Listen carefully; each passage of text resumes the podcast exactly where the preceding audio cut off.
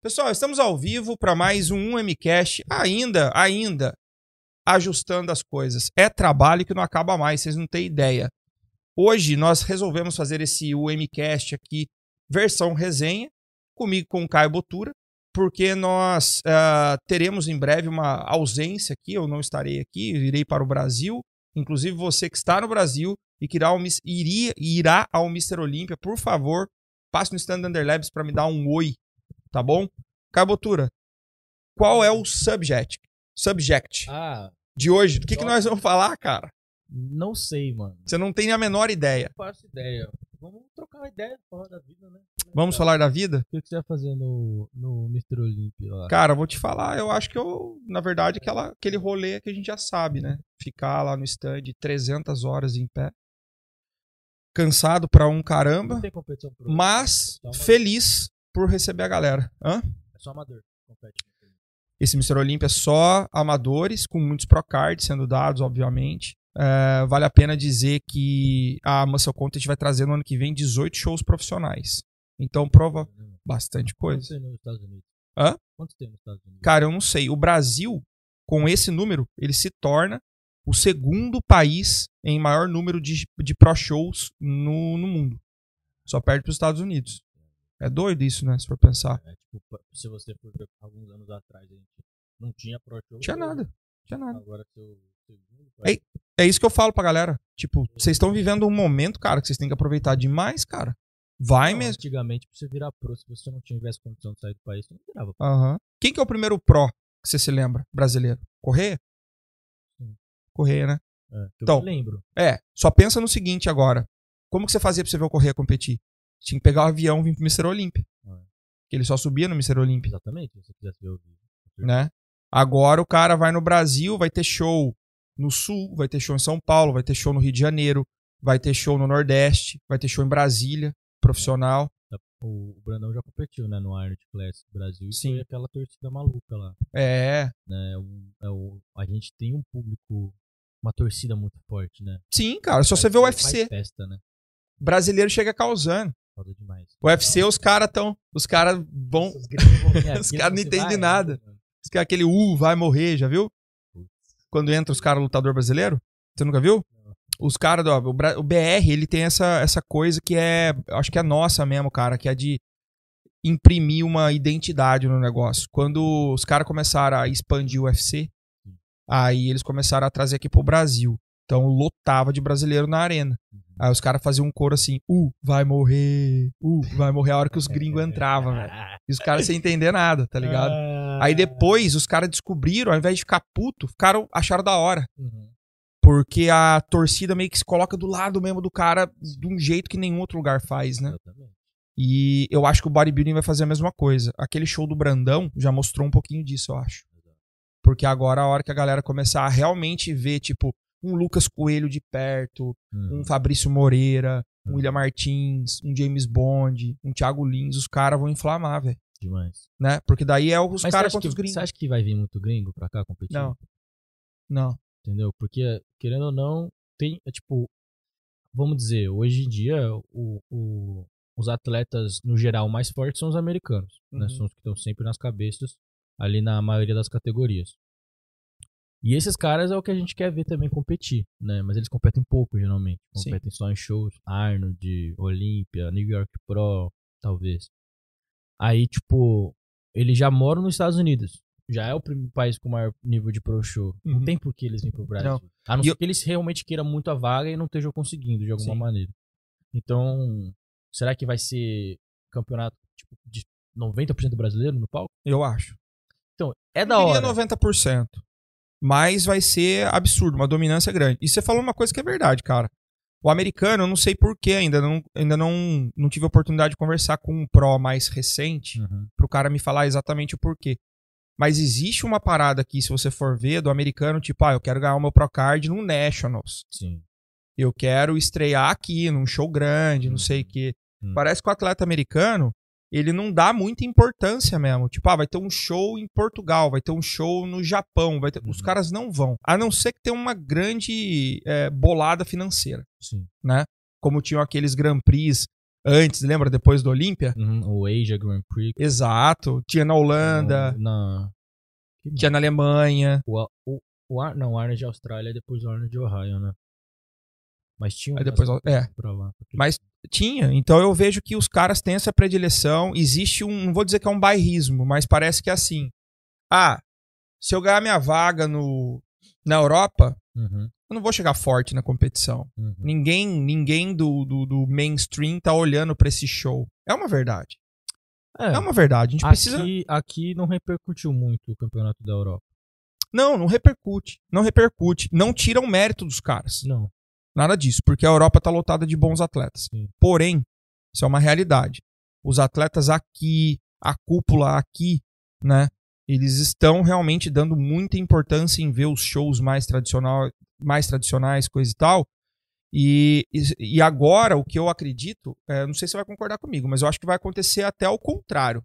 Porque esses caras não estão vendo que o resto do mundo tá se desenvolvendo muito nesse esporte. Uhum. Então os caras não dão atenção, por exemplo, pra um, pra um show da Europa e de repente vai vir um 212 igual o Lucas Coelho pisar no palco lá. É, Que a maioria dos caras não conhece. Cara, nunca vi. Os caras não estavam acostumados a acompanhar o cara e tal. De repente o cara tá lá no palco do Olímpia no 212, vai chegar com shape. E eu acho que ele não vai chegar pra ficar na metade de baixo, não. Eu também não. Sinceramente. Ele é, o, ele é o único 212 que tem um shape classic, Não é? né? Falou tudo. É. Aliás, falaram isso pra ele já. Sim. Eu não sei se você lembra depois que ele estreou no Arnold, naquele show em que ele levantou o público, que o Arnold mesmo comentou da coreografia dele. Sim. Os caras falaram: ah, você não é grande o suficiente, você deveria ir pro clássico. E isso acontece direto na cara no nosso esporte. Às vezes o cara erra uma, pre- uma preparação e aí o maluco já manda: ah, você não é bodybuilder, você é clássico. Uhum. Quanta- Cara, ó, só para pra pensar. Quantas vezes já falaram pro Zancanelli que ele devia virar bodybuilder? Sim. Quantas vezes já falaram, O por exemplo. Brandão que ele tinha O Brandão que ele virar. É. Você entendeu? Cara, viagem. É porque os caras não enxergam o longo prazo, mano. É. Tipo assim, a sua. É que, é que nem quando o cara pega uma foto de 13 anos de idade fala: Olha, eu era ectomorfo. É. O cara era magrelo, não comia porra nenhuma e jogava futebol 5 horas por dia. Calma, velho. Tem que olhar a longo prazo. Aí você vai pegar esse, esse moleque, tipo, de 13 anos. Pega o, o Kevin Levrone. Se olhar pra ele, você vai falar que ele nunca ia ser um bodybuilder. Exato. Entendeu? Não é Ali- só porque o moleque tem um shapinho top já que ele vai ser bodybuilder. Não, você tem que botar Ah, numa é. sala de musculação e ver. Sim. Então, tipo assim, às vezes o cara tem um puta potencial genético pra, pra ser um open, que nem o Brandão. Aham. Só que você tem que dar tempo ao tempo, velho. Sim. Porque se você prende ele numa categoria tipo a Classic, às vezes é que nem o Lucas. O Lucas, ele é um Classic. Mas, porra, ele ficou. Ele já tava num nível que ele teve que sofrer alguns anos massacrando o físico dele pra conseguir bater peso, pra conseguir o Procard. Já não aguentava mais, velho. Uhum. Já é, pra ele era a última esperança dele, esse último show aí. Sim. Não aguentava mais fazer isso. Você, você teve, teve, é, como que fala? Você teve muito tempo estudando, é, de uma certa forma, também essa coisa de biotipo e a gente viu muita coisa diferente acontecer recentemente. Eu, por exemplo, nunca me apeguei muito, Não. sabe? Essa coisa de, ah, ectomorfo, endomorfo, tipo de treino, coisa do tipo. É, não faz muita diferença pra mim, mas eu vejo que a galera, meu, se apega demais nisso, cara. A galera fica muito tipo, ah, meu Deus, é, pô, eu, eu, eu vou. Eu vou conseguir chegar lá sendo um ectomorfo, não sei o quê. E é exatamente o que você falou. Tem uma. Peraí, tem o pessoal tá reclamando do áudio ainda, não tá? Tem um controle, tem um controle geral aí, o. Mas o tá baixo? É, tá baixo. Não? Aumenta aí, galera, o volume aí.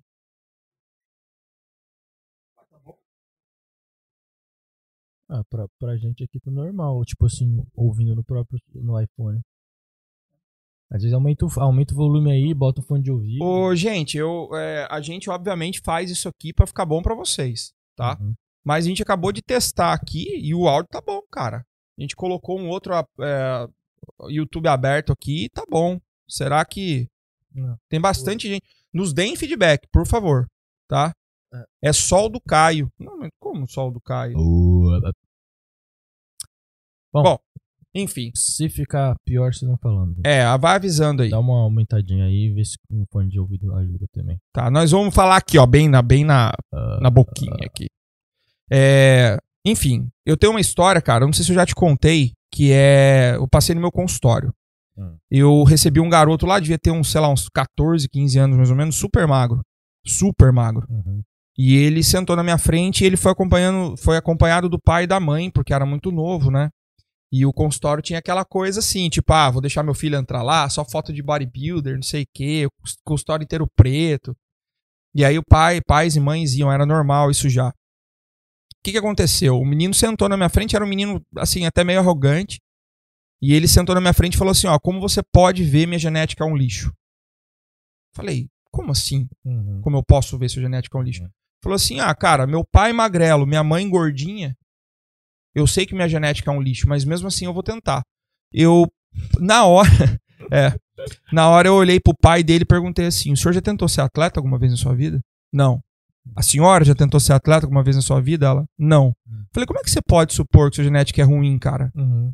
Seus Exatamente. pais talvez foram vítimas, Uhum. né, do fenótipo, Uhum. do lugar que eles moraram, das escolhas que eles fizeram Uhum. e da falta de estímulo, Oh. de exercício, de atividade física, tudo. Talvez você mude de opinião quando você for pra academia realmente e treinar. Agora imagina se você, partindo desse pressuposto, nunca pisar numa academia achando que ah, minha genética é ruim. É óbvio. Então você vai morrer com essa, né, com essa É. ideia de que sua genética é ruim. Exatamente. E eu tenho certeza que muitos atletas, se não tivessem ido a primeira vez pra academia e falar, não, vou tentar essa porra aqui, eles não iam ter descoberto a grande genética que tiveram. É, é a mesma coisa. Tipo assim, é você olhar pra um cara e falar que ele é burro só porque ele não estudou um determinado assunto. Ué, mas ser inteligente não é saber tudo, é a capacidade de aprender alguma coisa.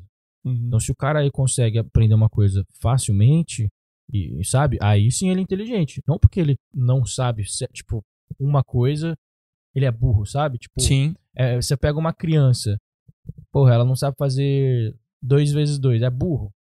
Não sei, vamos ensinar pra ele, vamos Uhum. ver quanto tempo ele consegue aprender, que daqui a pouco passa uma semana ele tá fazendo tabuada de todos os números, sabe? Então, Sim. não dá pra você tem que botar a pessoa ali pra ver se realmente, né, ah, a pessoa tá treinando há um ano, fazendo não teve progresso certo, nenhum, e né? realmente tá com uma dificuldade de desenvolver, beleza, a gente começa a ver se a genética é boa ou não, né? Mas agora olhar pra estrutura e falar que é ruim é difícil. Ainda Aliás, olhar pros pais, né, velho? é. Que você falou, tipo, a mãe é gordinha. Pô, mas o que, que a mãe faz? Qualquer pessoa consegue ser gorda, mano. O cara pode ter a genética do rolo e cole, mas Uhum. pode ser gordo, tá ligado? Eu, eu ontem tava vendo um documentário sobre o Einstein. Né? Eu gosto de ficar revisitando a história desses caras. Acho legal, acho inspirador. E, por incrível que pareça, eu não, não tinha me atentado pra esse detalhe, mas ele tinha enormes problemas na escola. Sim. Porque ele não conseguia lidar de maneira clara com textos, com interpretações, coisas do tipo. O negócio dele era física, Uhum. sacou? Era número, era pensar, né? Ele pensava por Não, imagem e tal. Na escola, eles têm um método só de ensino e de aprendizado. Exato. Às vezes o cara, ele, ele, ele trabalha de outro jeito, o cérebro dele funciona de outro jeito, entendeu? Então você tá, te- você tá pegando um método que talvez funcione pra. Pode funcionar pra 60%, mas vai ter 40% que, que você vai achar que o moleque é burro. Por quê? Sim. Porque aquele método não funciona com ele. É. Entendeu? Então tem- existem vários. Cara, é, é que nem a merda da matemática. Às vezes o cara te dá uma equação. Você resolve de um jeito que, ele não, que o seu professor nunca te ensinou. Uhum. Que tecnicamente tá errado. Porque eu Aham. não te ensinei desse jeito. Você tem que fazer essa linha aqui primeiro. É. Ué, mas o resultado não tá certo? Sim, Você não achou cara. a resposta, velho? Sim. Então foda-se, irmão. Você lembra? Tá eu acho que você não pegou isso, cara, porque você é muito novo. Uhum. Mas na minha época, o João vai lembrar do que eu tô falando. Na minha época era assim: você não podia usar calculadora em prova. Sim, eu também. Na minha época Né? também não podia. Aqui E nos vo- Estados Unidos pode, por isso que o americano não sabe fazer 3 vezes 3. Mas aí que tá, cara. Eu, eu, eu entendo ah, o não uso da calculadora enquanto uma calculadora era algo pouco acessível pra maioria das pessoas. Não, com certeza. Você entendeu? Vou chegar num outro assunto. Hoje você pega o celular, você... Você entendeu o que eu tô falando? Sim. Aí o que que acontecia? Você ia fazer prova. Nada, pessoal, pelo amor de Deus, não sou, não sou educador, nada Mas disso. eu tá? acho... Eu É só a minha visão. Eu acho que quando a pessoa tá aprendendo, Hum. não pode usar calculadora. Porque senão ela nunca vai aprender de fato. Tudo bem. Ela tem que aprender os processos, né? É, Sim. tipo, sabe? uma- A- uma equação, uma coisa assim. Porque, mano, às vezes você pega um cara, tipo assim, a eu fico usando a que ela é de matemática. Pô, às vezes ela faz uma conta, tipo, escrota de básico, ela pega a calculadora, tá ligado? Aham. Você olha assim e fala, mano, Esse sou eu. é- sabe? Tipo, por quê? Porque aí, sei lá, o cara vai trabalhar no Walmart, vai dar um troco e não consegue dar um troco, irmão. Saca? Aí, aí já é um problema pra mim. Porque, pô, imagina o caixa da calculadora tentando te dar um troco. Tá ligado? Porra, aí é foda. né? Uhum. A não ser que você dê, sei lá, uma nota de cabulosa lá pra ele. Aham.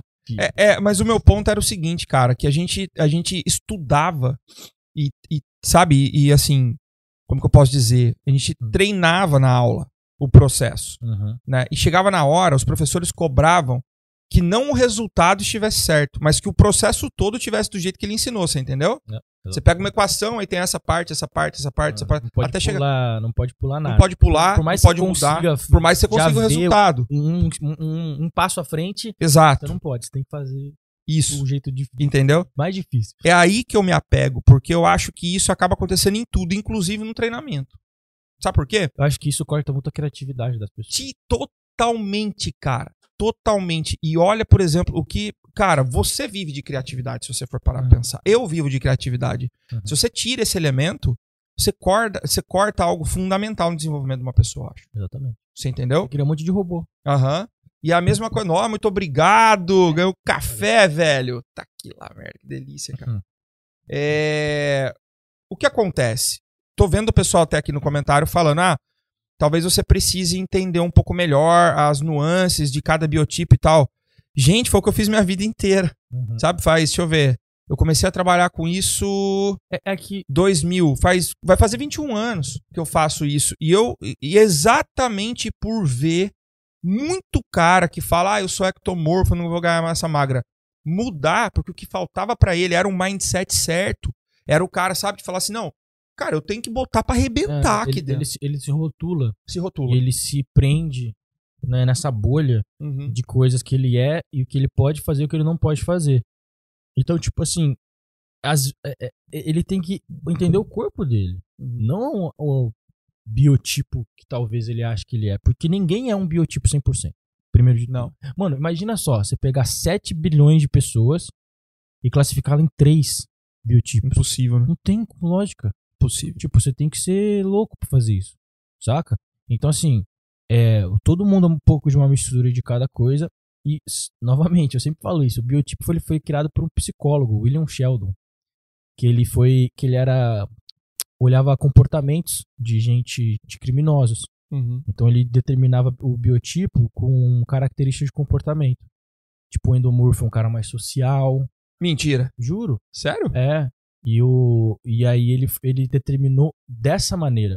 Então não, não tinha a ver com a capacidade do cara de construir massa magra. Era assim, o cara mais magro, mais alto, ele tem esse comportamento pra identificar criminosos e fazer. É, foi um bagulho muito louco. Uhum. Então não tinha nada a ver com genética Sim, de sim. musculatura, nada, nada a ver.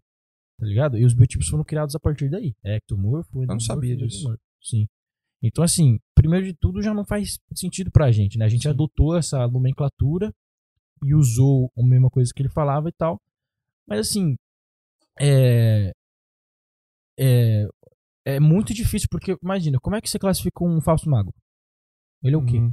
Ele é o quê? Exatamente. O que, que ele é? Sabe? Se É. você pegar um cara. Exato, o cara chega, ah, eu sou falar, é- ectomorfo.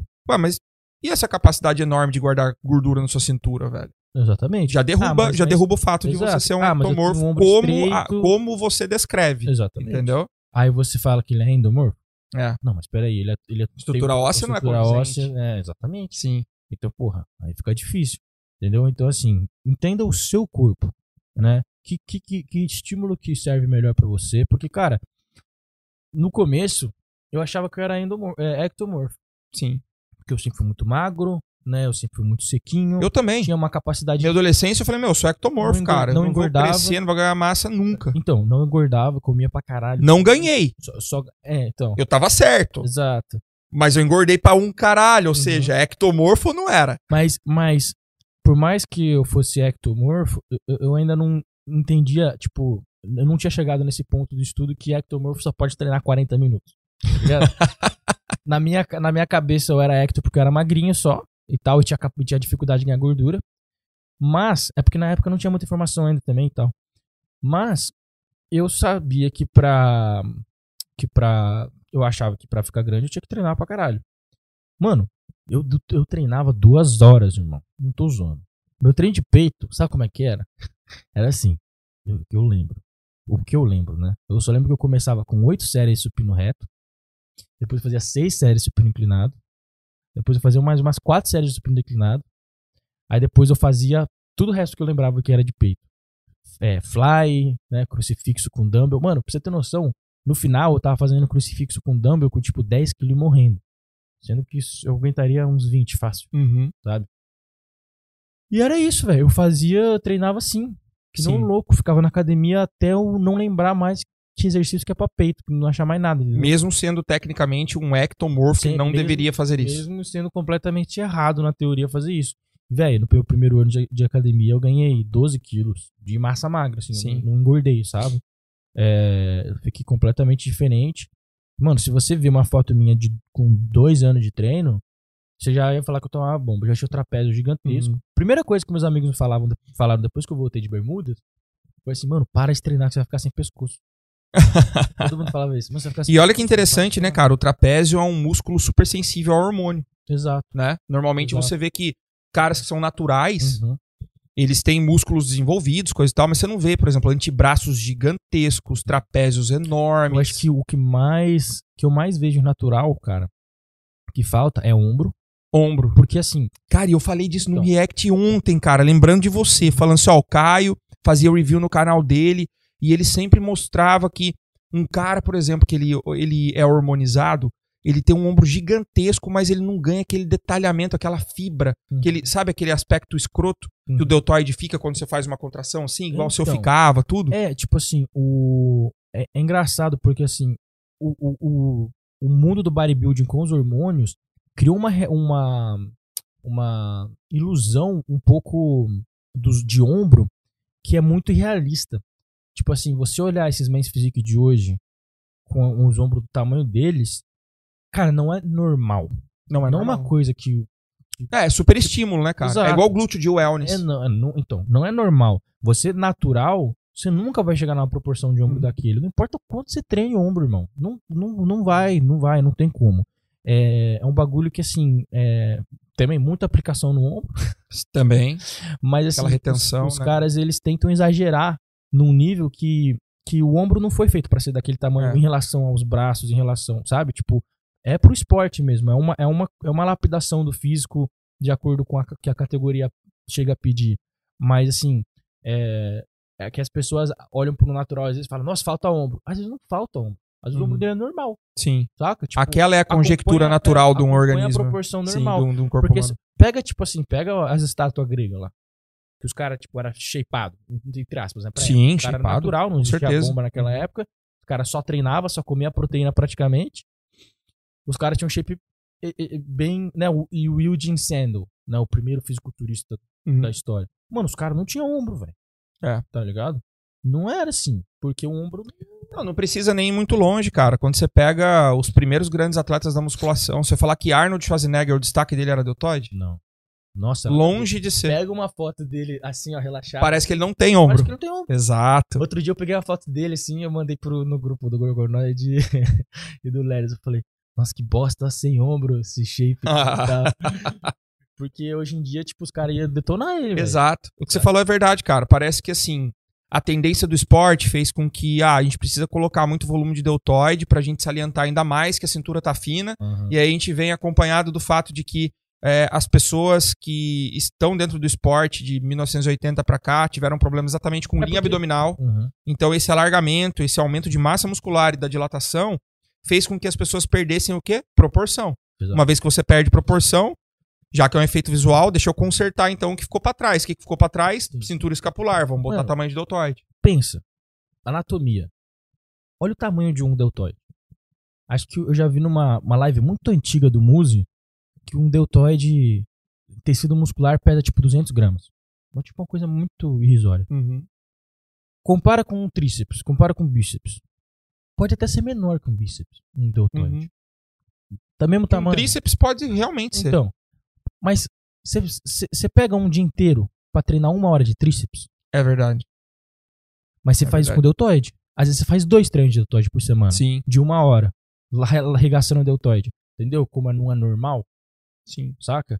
A gente pega um músculo muito pequeno Tem razão. pra dar cara. um estímulo muito grande. E isso, isso reforça muito também é, as novas, as novas ah, a- os novos apontamentos científicos mostrando que o que vai mandar no final das contas é volume de trabalho. Uhum. Claro, com intensidade. Sim. Não adianta ficar na academia erguendo peso. Não. Ah, 10 com pezinho que você conseguiria fazer mil.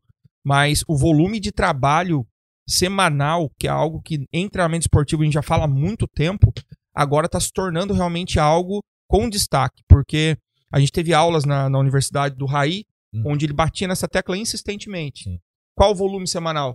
Às vezes você aguenta muito mais. Uhum. Você está reclamando que, por exemplo, o seu glúteo não vai, Hum. seu deltoide não vai, seu bíceps não vai. Mas você treina da maneira tradicional, a maneira que as academias pregam pra você, que você tem que fazer três séries, quatro séries daquele Exato. grupamento. Não, não, né? tipo assim, é meio que uma coisa, é, é quase uma lei já, que nem, que nem falar de dieta, falar déficit e superávit calórico.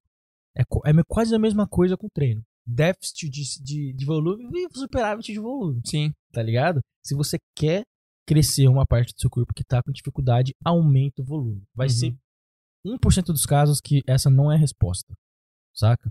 A não ser que você esteja fazendo uma coisa muito louca da vida. É, tem uma outra coisa. Você tá entrando no overtraining, você precisa É. reduzir e tal. O, o que, que você acha, por exemplo, que assim, existe um. O, o- o- assim, o volume nunca anda junto, né? A gente tem volume e intensidade inversamente proporcionais, a gente sabe disso e tal. Mas a musculação ela consegue driblar um pouquinho isso aí, Caio. Se você for parar pra pensar, eu posso fazer um treino volumoso e usar um, modelo tradicional de dar muito descanso. Por exemplo, eu vou pra academia hoje, vou treinar peito. Uhum. Aí a literatura tradicional preconiza ali num treino de avançados, vai entre 15 e 20 séries, tá? Em média, em média. Uhum. Aí você pega um cara que já tá nessa nova escola, de ah, vou botar pra arrebentar, é prioridade, preciso melhorar peitoral, eu vou fazer 40 séries. E tal. É, e ele usa o descanso tradicional, que seria o quê? Descansar por uma semana, basicamente, e voltar a estimular esse músculo na próxima segunda, terça, independente do dia que foi. O que, que você acha que é melhor, cara? Aumentar o volume e também aumentar a repetição, a intermitência disso na semana?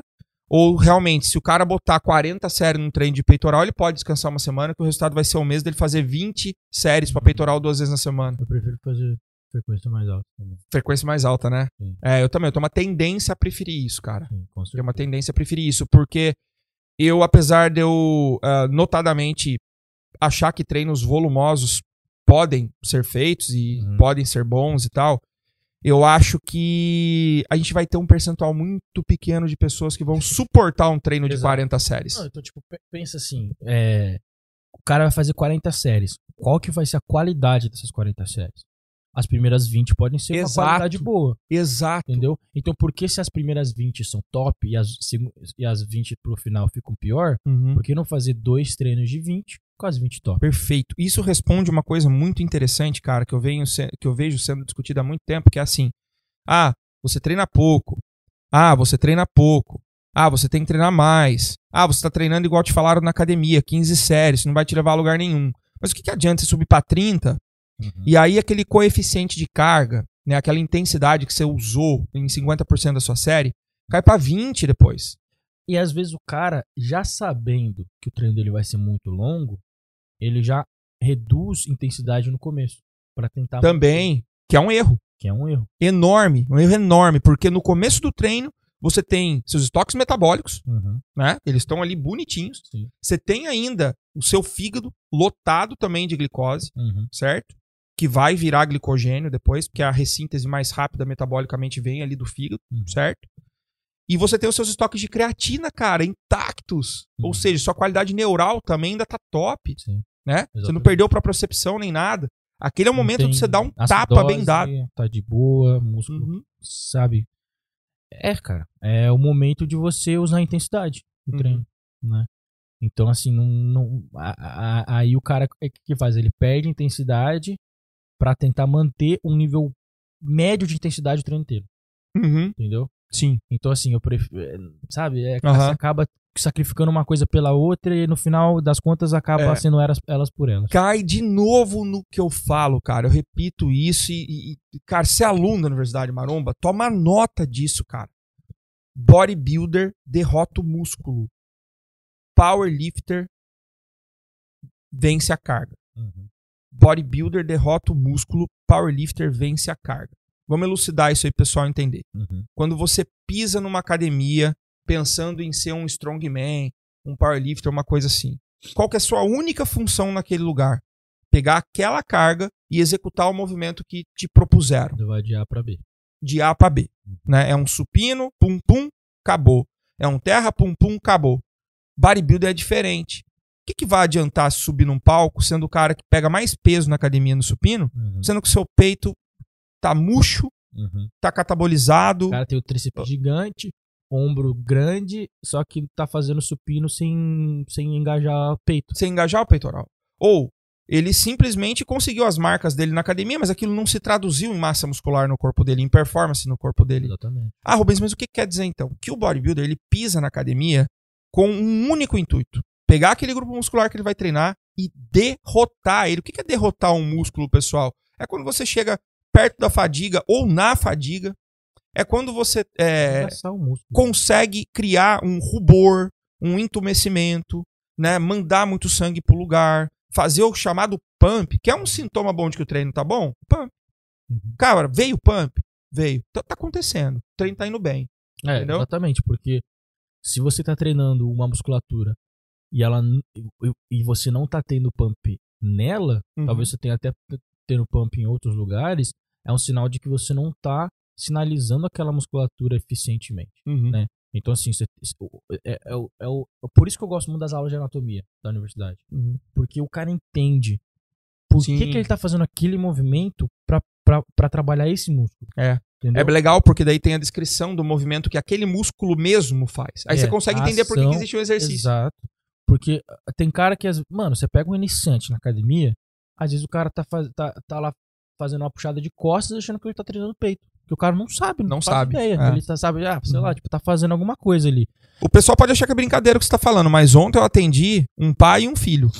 Uhum. E eles nunca treinaram musculação, eles são de jiu-jitsu. E o pai falou, cara, eu quando eu ia pra academia pra treinar musculação, porque eu sempre soube que é importante, pro fortalecimento tudo, eu copiava o que as pessoas estavam fazendo. Sim. Eu olhava um cara, via um movimento, entrava logo em seguida e fazia o mesmo movimento. Exato. Então você imagina o erro que ele não cometia em escolha de exercício, Sim. em É periodização. porque pensa, cara, eu já vi muita gente fazer isso na academia. Pegar uma puxada alta e aí, tipo, o cara fica reto assim e ela, tipo, geralmente é mulher que faz isso. Aí elas pegam a barra, puxa e aí meio que faz um tríceps aqui embaixo. Sim, cara. Tipo, Acontece mesmo. tá ligado? Aí eu falo assim, irmão, vamos supor que ela sabe que ela tá tentando treinar costas. É impossível ela tá sentindo as costas dela trabalhar. Por que que, sabe, como é que ela continua Sim. fazendo isso? Tipo, por que que você tá, às vezes, mano, você tá sentindo mais seu tendão doer, tá ligado? Do que, tipo, algum músculo trabalhando. Então eu fico chocado quando eu vejo gente na academia fazendo isso, porque eu falo, mano, não é possível que você acha que você vai ter resultado se você não tá sentindo um músculo trabalhar, sabe? Então, tipo, é- é- é- eu, eu sinto que eu, tenho uma, que eu tenho uma conexão músculo muito boa. Aham. Porque, cara, às vezes eu consigo pegar um peso relativamente leve e sentir, tipo, meu bíceps, Uhum. sabe? Eu consigo realmente. Eu, eu não penso em fazer um movimento. Porque, ó, eu tô sem nenhum peso aqui no meu braço. Tô, tô levantando, tô, tô subindo de A pra B. Sim. Meu bíceps, eu posso ficar fazendo isso aqui, cara, três horas seguidas. Agora, se eu pensar em contrair meu bíceps aqui, Uhum. ó, eu já não consigo fazer três horas, entendeu? Eu Sim. tô cansando meu bíceps. Eu tô contraindo. Inclusive, existem teorias de que apenas isso já é suficiente para Ex- aumentar a massa muscular. É, a gente sabe que não é. Mas, tipo assim, isso combinado com carga, sabe? Porque aqui, porque uma coisa é você pensar só em puxar o peso. Cara, já, eu, eu- eu acho que, sabe aquele Muscle Doctor? O cara que apareceu no primeiro Generation Iron, que faz os testes com Beipacusk em laboratório e tal. que é um sim, médico sim, sim, de bonito. tampa. É. Aham. Ele, ele, ele fez um, Eu acho ele viajante, mano. Não, eu acho ele meio louco, ele fala É. mais merda. Mas, tipo assim, ele fez um teste de EMG, Sim, eletromiografia. eletromiografia, Aham. no bíceps de um cara. E era, tipo, exatamente isso. O cara tava, tá, faz, a- faz a rosca sem pensar em nada. O cara fazendo. Aí tava lá medindo a contração do músculo. Agora pensa em contrair o bíceps. Mano, totalmente outro gráfico, tá ligado? Sim. Porque é outra contração quando você Sim. pensa no músculo. É, se você for pensar, é assim. Tem um fundamento muito grande, eu já vi gente até querendo é, meio que derrubar essa coisa de conexão mente-músculo, dizendo que, ah, conexão mente-músculo é só você pôr peso. Eu discordo um pouco. Se você tiver técnica. Se você tiver técnica, exato. Porque eu acredito que assim, Se todos os movimentos do nosso corpo são controlados e coordenados pelo nosso cérebro, Uhum. já começa por aí. Uhum. Como que eu contraio um músculo? Claro, você tem contração química, você tem contração mecânica que independem do cérebro. Uhum. Eu sei que muita gente já colocaria isso como questão. Mas quando a gente fala em musculação, Uhum. você não está falando em contração mecânica, Uhum. você não está falando em contração muscular química, Uhum. você está falando, falando em contração muscular elétrica. Uhum. É um estímulo elétrico que sai do seu cérebro pela fenda sináptica para fazer Pra contração. fazer- eu pegar a unidade motora e. Logo, se você precisa da ativação cerebral para ocorrer uma ativação muscular, existe uma conexão mente-músculo. Hum. Existe, é Hum. fato. Hum. Então, é, é um movimento é, voluntário. Voluntariamente eu faço essa contração. Eu, eu, Se você consegue colocar mais foco e pensar no formato do músculo, em como ele contrai, e colocar ele numa posição que seja mais confortável para a contração ocorrer, Uhum. cara, você está sim tendo conexão mente-músculo. É, é isso que eu ia falar. Eu, tipo assim, se você pega um cara que não tem uma boa conexão mente-músculo e vai dessa, dessa premissa de vou aumentar a carga pra ele ter uma contração boa, ele não vai mexer a carga.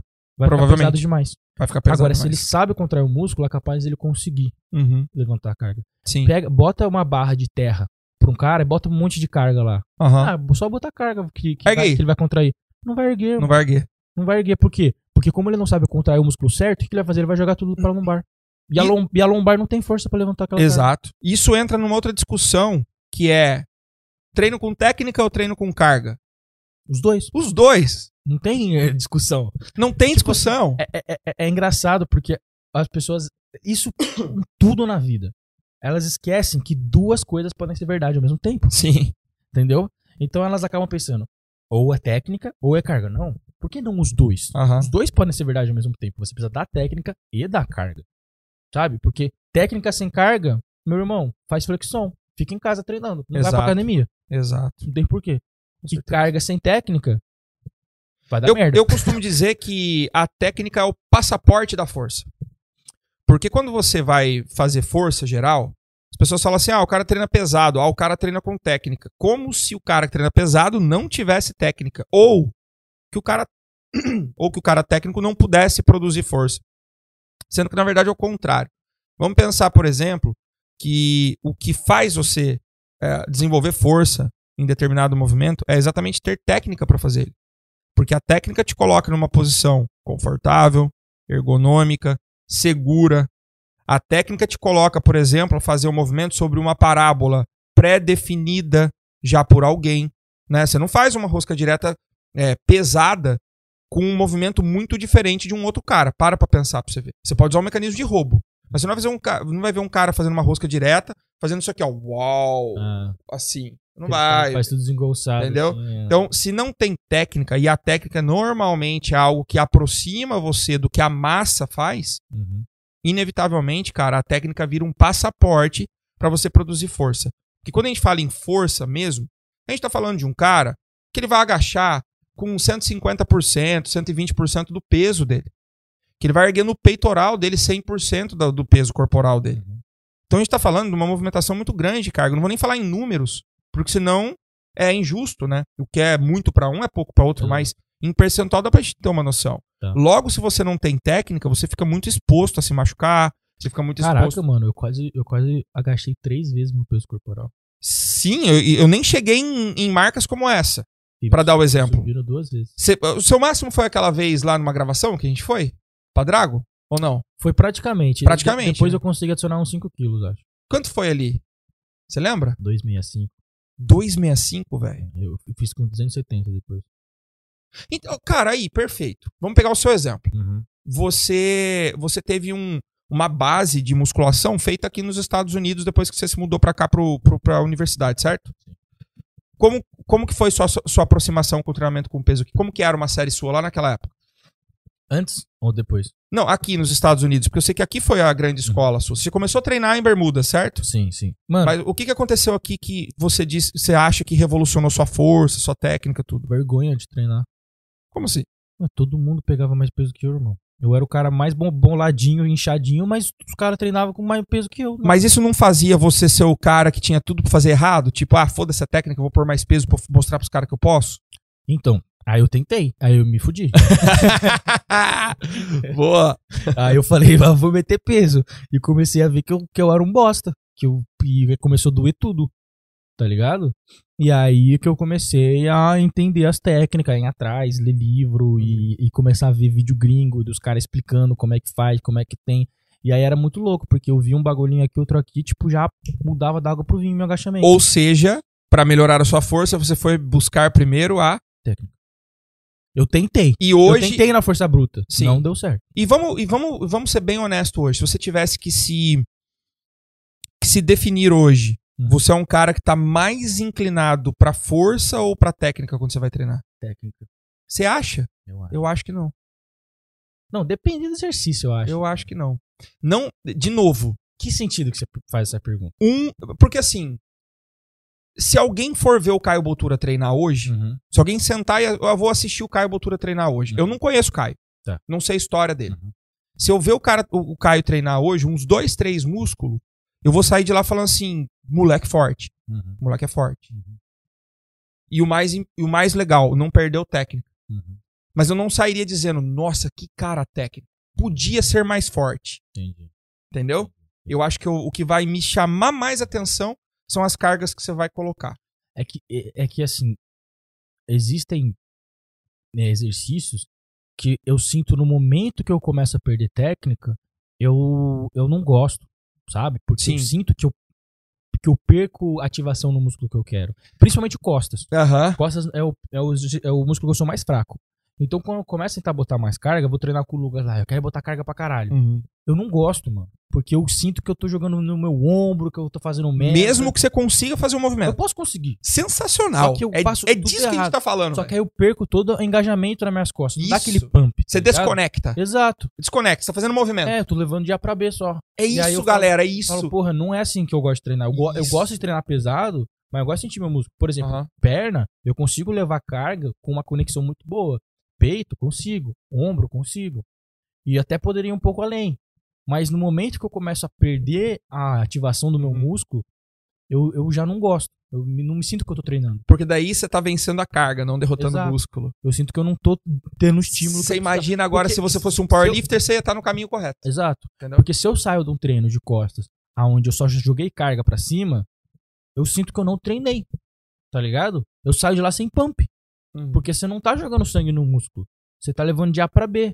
Então, às vezes, eu tô com o braço doendo, sabe? O bíceps dolorido. Sim. Força geral, né? É. Você tá fazendo força geral. Você fica cansado. Uhum. Mas é como. Eu falava isso, cara, quando eu ia montar a periodização dos meus atletas.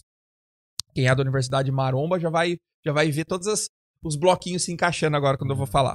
Na etapa de formação básica, era a etapa, você sabe muito bem disso, onde eu trabalhava a força muscular nos atletas, Hum. né? Eu pegava aquela, aquela, aquelas seis semanas, oito semanas que tinha no começo de uma temporada e estimulava a alta repetição primeiro, depois partia pro treino de, de sobrecarga para acordar, para ativar neuralmente o músculo e depois partir para as cargas de hipertrofia. Uhum. Quando acontecia isso, era sempre o mesmo feedback. Porque o bodybuilder, ele não foi projetado, preparado para treinar como um powerlifter. A não ser que ele se coloque naquilo e faça durante um tempo. Então, quando ele caía naquilo, ele achava estranho o treino. Sabe? Ele achava estranho olhar na planilha e olhar, por exemplo, agachamento, levantamento de terra, remada cavalinho, supino. Não. Pô, coach, é isso mesmo que eu vou fazer? Quatro exercícios? Aí o cara acha É. que ele vai sair da academia em 30 minutos. Sim, Hum. ele acha que ele vai levar meia hora e que ele vai ter um pump foda no corpo inteiro. Não, você vai sair sem pump nenhum da academia. Nenhum. Você vai sair Cansado depois de duas horas de treino. Exatamente. Com quatro exercícios. Exato. Se ele sabe fazer a parada certa. Exato. Se ele sabe fazer um aquecimento, se ele sabe que ele vai botar carga no bagulho, Isso. se ele descansa direito. Ele vai ter que dar um descanso grande, É. tem tudo isso. Então eu dizia pra eles, cara, você tem que extrair o melhor de você naquele momento. Agora é a hora de você fazer força. Esquece a parada de, ah, mas o agachamento não deu pump na minha perna. Uhum. Esse treino não é pra isso. Não- Esse treino é pra profundamente fibras musculares acordar e falar assim, caralho, preciso ajudar. Pra você aprender a ativar todas as unidades motoras. você- você, é- você tá treinando o seu corpo, assim, te, te preparando pro que vai vir. né? Pra você, Isso. no futuro, quando você for pegar, é, tipo, fazer mais repetição, no É. sentido, você conseguir botar uma carga Cara, é- maior. é ter um simplesão. condicionamento- É. É simplesão da galera entender. Vamos pensar, é porque assim, a galera acha que, vamos supor, tô treinando bíceps. Se eu aumentar a carga, essas fibras vão fazer mais força. Não. Não. O que vai acontecer é que, por exemplo, Mais fibras vão, vão, vão mais ativadas. fibras vão fazer forças. Uhum. Então, o que está acontecendo no momento? Se eu estou fazendo, vamos supor que esses quatro dedos meu aqui, eles sejam fibras musculares do meu bíceps que vão trabalhar. Uhum. Se eu comecei o exercício aquecendo, eu estou usando isso aqui, ó. Uhum. Um percentual, 25% das fibras estão trabalhando. Uhum. Aumentei o peso, 50%. Uhum. Se eu estourar e enfiar a carga aqui, e essas fibras não vão 85. trabalhar mais forte. Uhum. Elas vão chamar outras para trabalhar junto. Acima de 85% da sua carga máxima, você já começa a usar todas, praticamente. E aí que entra um negócio e aí legal. que entra um mito também do treino até a falha. Qual mito? Não é um mito, mas assim, as pessoas pensam, por que, que eu vou treinar até a falha? Porque treinar até a falha ativa todas as unidades motoras, todas as fibras. Sim. Só que, ao mesmo tempo, se você usar uma carga pesada, você também consegue e você não precisa chegar até a falha com essa carga pesada necessariamente. Exatamente. Exatamente. Por isso que eu gosto de usar o termo carga limítrofe. É, é, então, rapidão. É, você falou, a- quanto mais carga, mais fibra, certo? E também, se você não tiver com uma carga pesada, com mais perto da falha você estiver chegando, mais fibras vão sendo recrutadas. Então, por isso que existe esse mito que eu falei. Porque não é só a carga, mas também é, o quão perto da falha você vai chegar. Uhum. Só que o que acontece? Com uma carga leve, você vai ter que fazer 40, 50 repetições pra chegar nesse nível. Mano, ninguém quer contar É. 50 numa série. Eu, eu não, Não é sei. Eu, eu gostaria até de investigar melhor, Caio, mas a impressão que eu tenho não é que conforme você vai fadigando dentro de um, de um set, Uhum. você vai chamando mais fibra. Eu acho que o que vai acontecendo, na verdade, cara, é a partir do momento que você engaja o músculo na primeira repetição, se aquele peso tá alto, você já acorda elas ou não. Eu, eu, eu posso estar errado, mas o que eu acho é que dentro do set, as fibras que você chamou são as que você vai usar. Eu acho que elas. Você acha que Eu acho que com mais. é, Mas por que, a gente fadiga? Sabe por quê? Vamos pensar assim. Se uma fibra muscular, uma miofibrila, Ah, porque você está pensando que quanto mais fibra vão entrando, vai ficando mais fácil. não mais fácil, mas eu vou sustentando o esforço. Uhum. Tecnicamente, eu gosto de dar um exemplo que é o seguinte. A gente tem um sistema motor Mas e um sistema metabólico trabalhando a ao mesmo tempo. mais pela questão também. Metabólica? É. Então, mas daí estão entrando fibras novas. Elas não entram novas? Porque você concorda comigo que cada miofibrila, ela deveria ter dentro dela o seu próprio estoque de glicogênio? Uhum. É uma, é, ela guarda alguma coisa ali. Hum. Pode ser muito pequeno, mas ela guarda alguma coisa ali. Mas então, mas olha só. Vamos lá, comecei o set, pum, pum, pum. Vou indo, vai aumentando, vai aumentando. Entrou essa aqui, essas aqui já estão quase fa- fadigadas. Então, essa sozinha Uhum. não vai conseguir sustentar por muito tempo. Sim. Porque ela ainda precisa da ajuda dessas, só que essas estão fracas. Sim. Entende? Dá uma aula maravilhosa isso aí. Dá. A gente precisa, então. Ó, galera, se, se esse. Porque assim, realmente, ó, vocês estão vendo aqui eu e o Caio Botura discordando de algo e chegando à conclusão de que a gente precisa realmente ver isso, Sim. porque é uma questão que pouca gente para pra pensar, né? Não é tão relevante assim e tal. Mas quando a gente fala em fadiga, em desenvolvimento muscular, isso é fundamental. Então a gente vai ter que ativar alguém aí do, do time pra dar uma aula foda sobre isso pra gente ver, cara. Alguém que seja muito bom em fisiologia, Uhum. entendeu? Uma coisa assim, porque. Miro talvez mande. É verdade. Verdade, a gente podia chamar ele, porque o que acaba acontecendo no final das contas é que essa coisa da, da fadiga tem dividido muito a comunidade da musculação. Sim. Ah, você tem que ir na falha. Não, você não tem que ir na falha. Ah, você, se eu não treinar assim, você não vai desenvolver. Aí você vê um cara que não treina indo até a falha, é gigantesco. É, é a parada das duas verdades, duas coisas serem verdades ao mesmo tempo. Eu não tenho nem dúvida que é isso. Uhum. Não tenho nem dúvida que é isso. E quando a gente discute, pessoal, é isso que é bacana. É, nós dois estamos tentando decifrar a mesma coisa. Uhum. E o nosso interesse aqui é que um dos dois consiga. Sim. Não que eu tenha que estar certo e o Caio errado, né? Eu acho que isso que é o maior problema hoje das discussões. Os caras querem ganhar, né? Eu quero vencer uma discussão a qualquer custo, cara.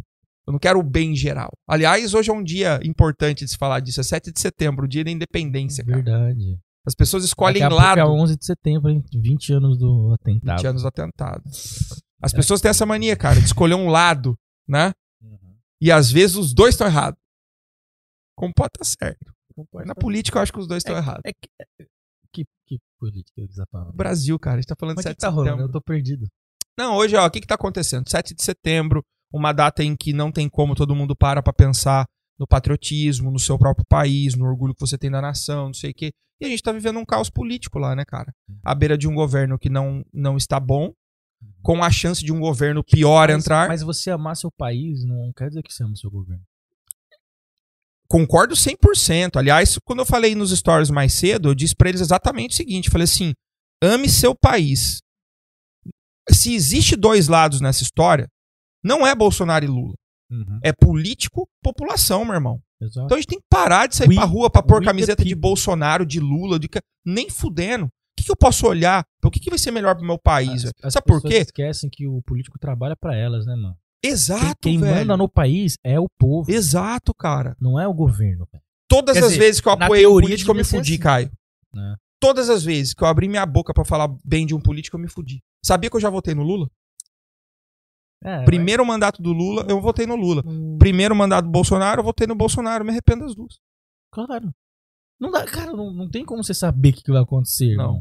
E tipo assim, é um, não, é um, é um ser humano. É um ser humano. Você não pode colocar o cara num pedestal. Hum. É, é isso que acontece muito, tipo assim, o, o pessoal, até com a gente, até com pessoas da, da mídia, né? a gen- eles colocam a gente num pedestal e eles acham que a gente é essa pessoa perfeita. Nossa, eu gosto muito do Caio, ele é muito foda, não sei o quê.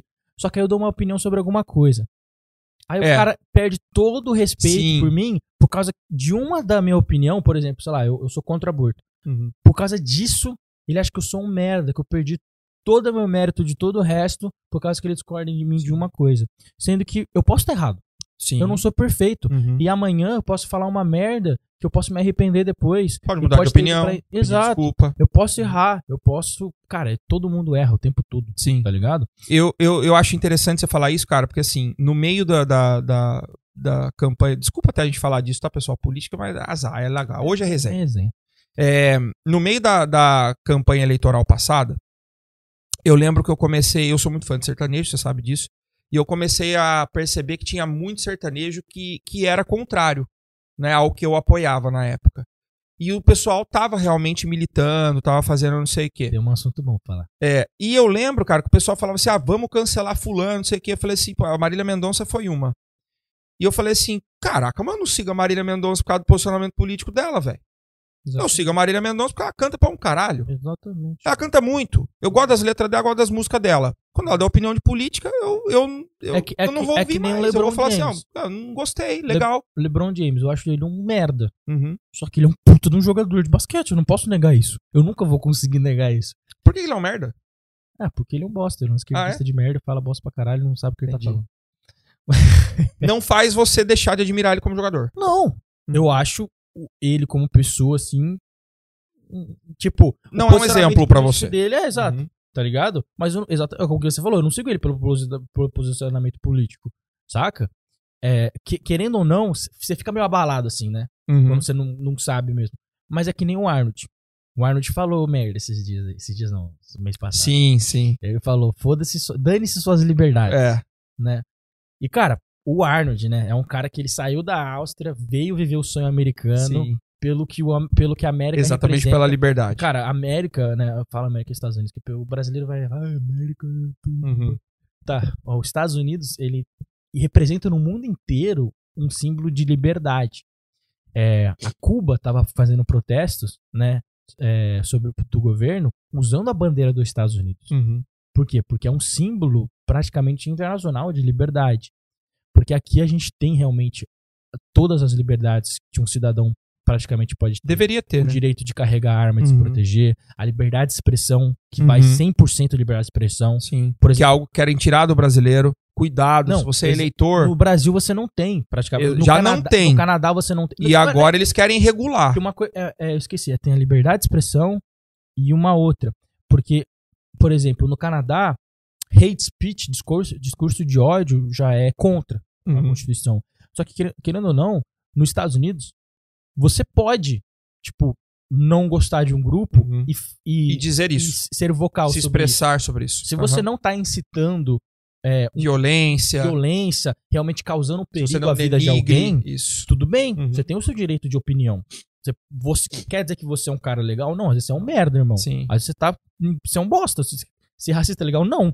Mas você pode ter o seu direito de não gostar de certo grupo de pessoas?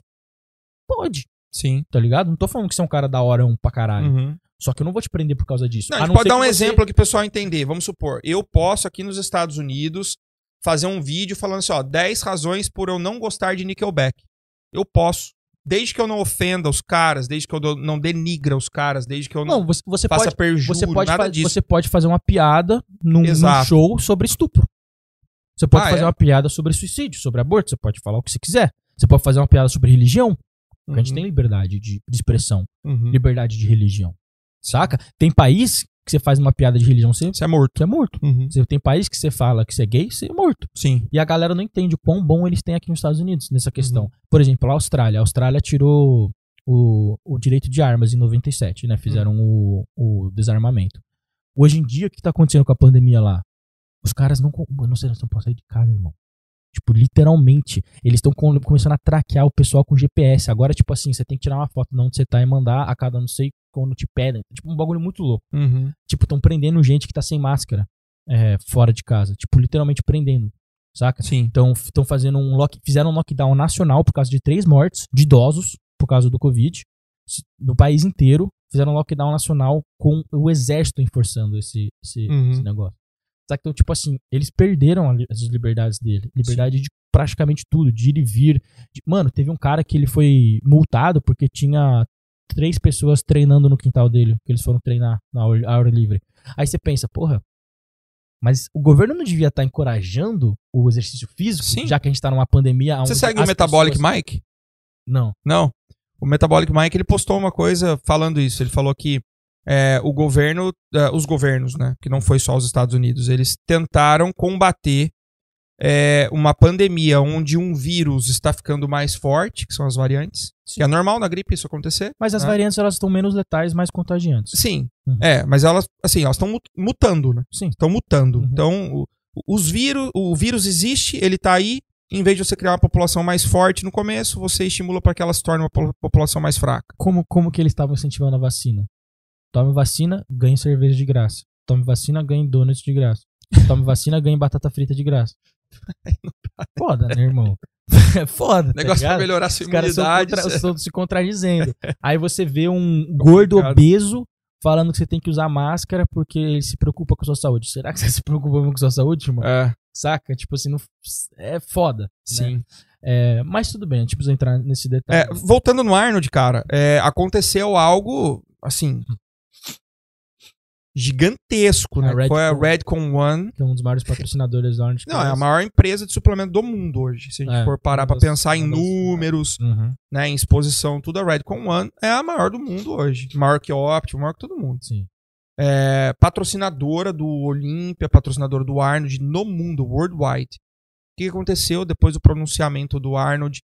O Aaron Singerman, que é o dono da empresa, fez um pronunciamento na sequência dizendo que a, a Redcon One estava tirando Não vai mais patrocinar. de todos os eventos do Arnold Uhum. por conta disso, porque ele defende, ele que. Porque eles são patriotas. Exato, Mano, a Redcon One é, é você- fun- fundamentada no exército americano. Eles Exato. patrocinam as tropas. as tropas, os veteranos, e todo um cara que é patriota, que, que né, porra, tipo assim, a a- por que, que a gente tem tanto respeito pela, pelos soldados e pelo exército americano nos Estados Unidos, né, que o pessoal às vezes não entende, fala, porra, passa o exército, os caras aplaudem, É. os caras não sei o quê, porque são esses caras que eles estão dando a vida deles pra você ter Tem liberdade, liberdade. Pra você poder ser gay, pra você poder ter a É. religião que você quer, Uhum. pra você poder falar o que você quiser nesse país, Se pra- vestir como você Pra quer. você s- viver a vida como você quiser nesse país. Exato. Eles estão, eles fazem isso.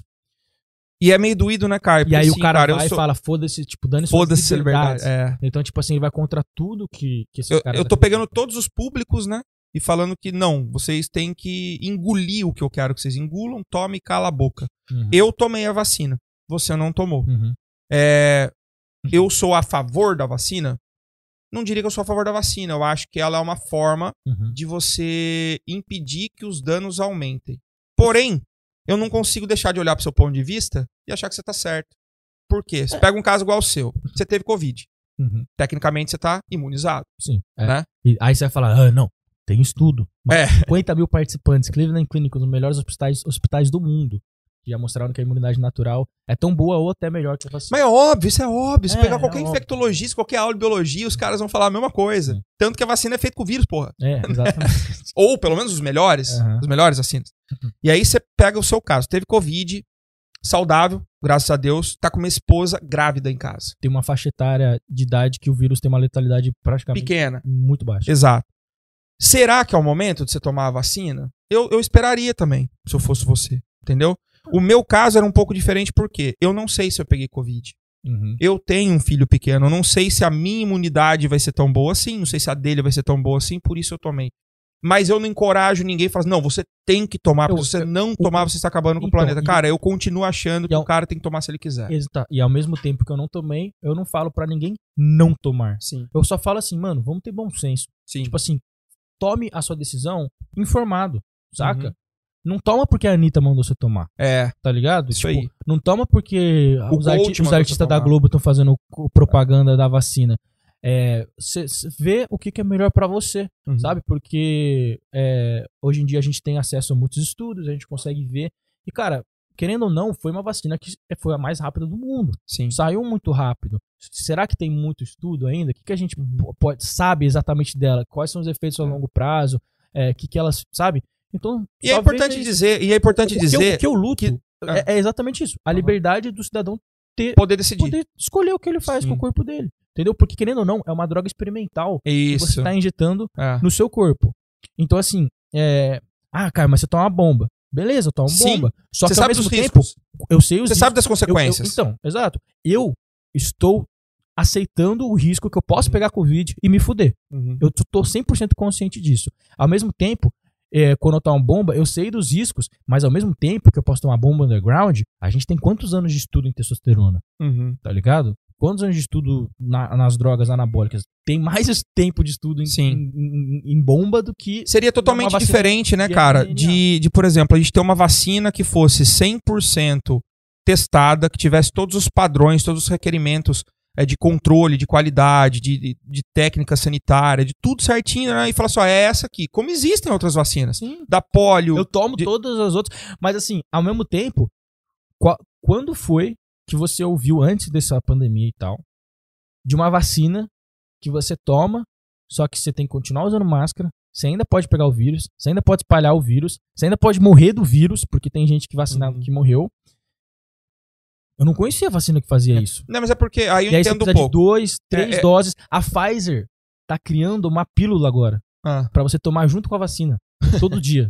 Nossa, Tá ligado? E a Pfizer, querendo ou não, tipo assim. é eu- difícil de eu- ajudar, né? Então, tipo assim, eu não tenho nada contra, assim. Mas, pô, em 2009, a Pfizer tomou a maior multa da história dos Estados Unidos. De quanto foi? 2,5 bilhões por, por, por, por é, subornar médicos e esconder efeitos adversos de, de testes. Uhum. Então, assim, já não é um bagulho que eu. Cara, o problema não. Tipo assim, faz se quiser e tudo mais. Mas eu não acho que a Pfizer, e eu também não acho que o governo tem o melhor interesse à minha saúde.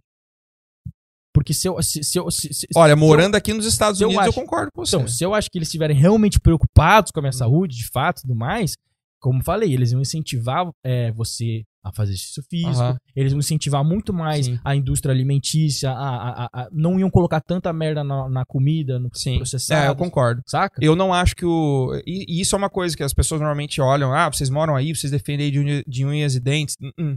Eu acho que o Caio tá coberto de razão. Eu acho que os Estados Unidos é um país que eles não têm o menor interesse que você seja saudável. Não. Menor interesse. Por quê? Mano, Porque o insulina- sistema de saúde Insulina cu- custa 600 dólares é absurdo. aqui. Você precisa ter plano. noção? Tá ligado? Aí você vai falar que o governo tá preocupado com a sua saúde se o cara, se ele te enfia fast food o dia inteiro na Sim. cara, aí te dá uma insulina por Cheeseburger de 600 um dólar. dólares, mas a vacina é de graça? Sim. Pelo amor de É Deus. né? complicado. É, é- aqui é complicado, galera. Talvez vocês não, não tenham a, a, a ideia de como que os Estados Unidos funcionam, mas os Estados Unidos ele é movido por advogados e seguros, Uhum. né? São basicamente é você fazendo seguro de tudo, é seguro de carro, da casa, da sua saúde e tal. E os advogados se beneficiando das pessoas que não fizeram, ou que fizeram, ou que precisam ganhar alguma coisa, ou que se fuderam, que tem processado não sei quem e tal.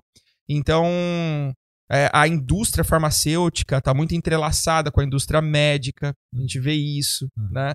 É, sabe aquela coisa do Brasil, quando você vai é, no médico e o médico te dá uma amostrinha grátis do medicamento que ele quer que você compre? Você fala, nossa, que cara legal, Uhum. né? O cara já me deu aqui, eu já consigo começar meu tratamento com ele. Aquilo ali, cara, ele tá ganhando dinheiro para você tomar aquela droga. E- E aqui nos Estados É. Unidos, isso é 10 vezes pior. Porque o médico te atende já querendo te vender na hora um monte de coisa. E, e- e mortes por opioides e drogas assim é uma epidemia aqui também, né? A galera mesmo? fica muito viciada em, em ah, coisas, sim, sim, sim. saca? Tipo, é Medicamento de dor, né? Exatamente. Então, e, cara, é o que eu falei. é, não tenho nada contra ninguém. Eu acho que você tem que ser feliz, viver sua vida, tomar suas próprias decisões, faz o que você quer.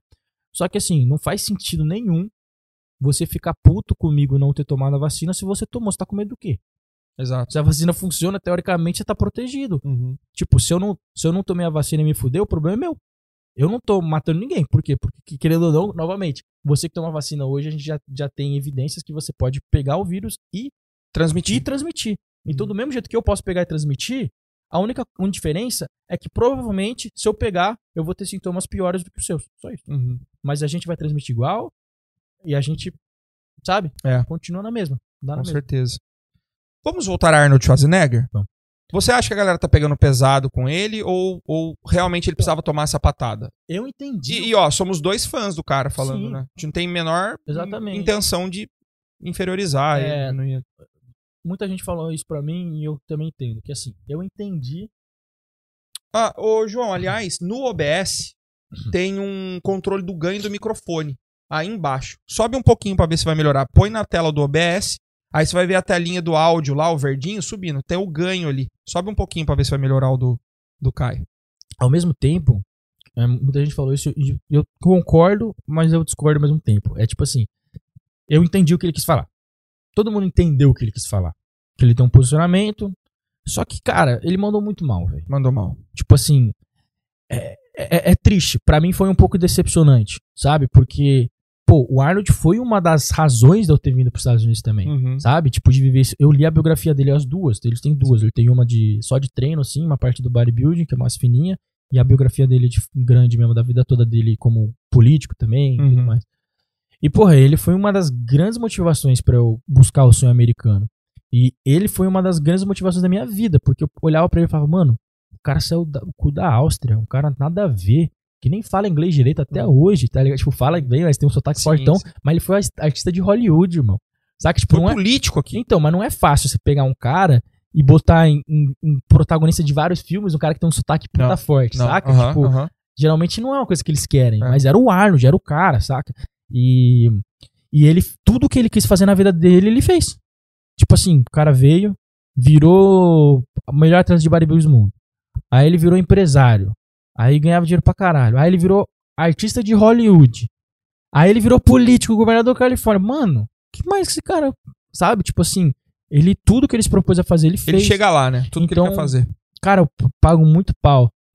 É, mas querendo ou não, a gente tem que saber separar, né? Sim. Tipo, o Arnold de hoje e o quem ele foi é, na história do bodybuilding e tudo que ele que ele ele continua sendo um cara super foda. Sim. Sempre vai ser um cara foda. Uhum. Mas eu Mas a sua que admiração por ele diminui um pouquinho? ele diminuiu. Diminuiu. Por Você exemplo, ainda assim continua seguindo o cara, né? não sigo. É- é isso que a gente ele quer falar pra você, ó. vai ser o meu ídolo, tá É, ligado? o- o- hoje de manhã eu tive uma pequena discussão com um seguidor meu na- no Instagram, mas graças a Deus eu consigo deixar as minhas discussões bem tranquilas ali, eu coloco meus pontos de vista, os caras também, são, normalmente são caras inteligentes, quando eu vejo que o cara é babaca eu nem falo muita coisa. Mas eu fiz esse, esse pronunciamento dizendo que você não devia ter lado político nem nada, você devia pensar em você, e o cara falou assim, não, mas coach, se você fizer isso, isso é um, uma punheta mental, ele usou, né? É, porque é um discurso bonito, mas não funciona. Eu entendi o lado dele porque ele dizia o seguinte: cara, se você não quer que o mal assuma, então você tem que apoiar o lado que combate o mal. Certo. Certo? Uhum. Tem muita gente preocupada hoje do Lula voltar ao poder. Logo, Mano, as cê- pessoas- Você tem noção disso? Você tem noção que velho. essa conversa existe? sim, Que existe uma conversa de um presidente que foi preso, tava preso. que tava preso pela corrupção dele, Sim. pelas merdas que ele fez, voltar a ser presidente, irmão. Não, Isso não devia depois existir, que tudo, brother. depois que tudo tinha sido provado. Provados. É, A merda que deu é só porque ele foi Sim, porque É, o cara não foi, o cara no não lugar foi, certo, né? Não, foi- ele falou com pessoa. Ele, ele, ele deveria ser imparcial, né? Uhum. O Moro deveria ser imparcial. E ele manteve relacionamento. Ele conversou com pessoas que estavam na investigação e tal. E isso que não pode. Hum. Mas as provas estavam lá. De novo, pessoal, Não sou bolsonarista, não sou. Não, não sou. Votei no Bolsonaro, assim como votei no Lula. Mano, No passado. ó, pra vocês- só pra esclarecer, eu não sei de porra nenhuma que tá acontecendo na política brasileira. Ah, eu, eu- eu- acompanho muito dos Estados Unidos, posso conversar 3, 20 horas aqui dos Estados Unidos, mas do, do eu só sei que tá dando muita merda no Brasil. É, eu- eu acompanho no Brasil, porque assim, foi até o cerne da discussão com esse rapaz. Uhum. Ele falou assim: ah, é muito fácil pra você morando aí falar isso. Eu falei assim, cara, eu fico um pouco chateado quando vocês falam isso pra mim. Porque, pô, eu tenho 38 anos. Uhum, Meus primeiros 34 anos eu morei aí. uhum. Caralho, verdade. Meus primeiros 34 anos eu morei aí. Minha família está aí. Uhum, Meus amigos estão aí. Minha empresa está aí. uhum. Eu pago imposto igual ele. É, eu também. Tenho certeza que eu pago é. muito mais imposto que ele. Eu também, eu tô. Eu Tenho certeza. Ah, eu também. certeza que eu pago muito mais imposto que ele. Uhum. Você entendeu? Por que, que eu não posso opinar? Só porque eu moro aqui?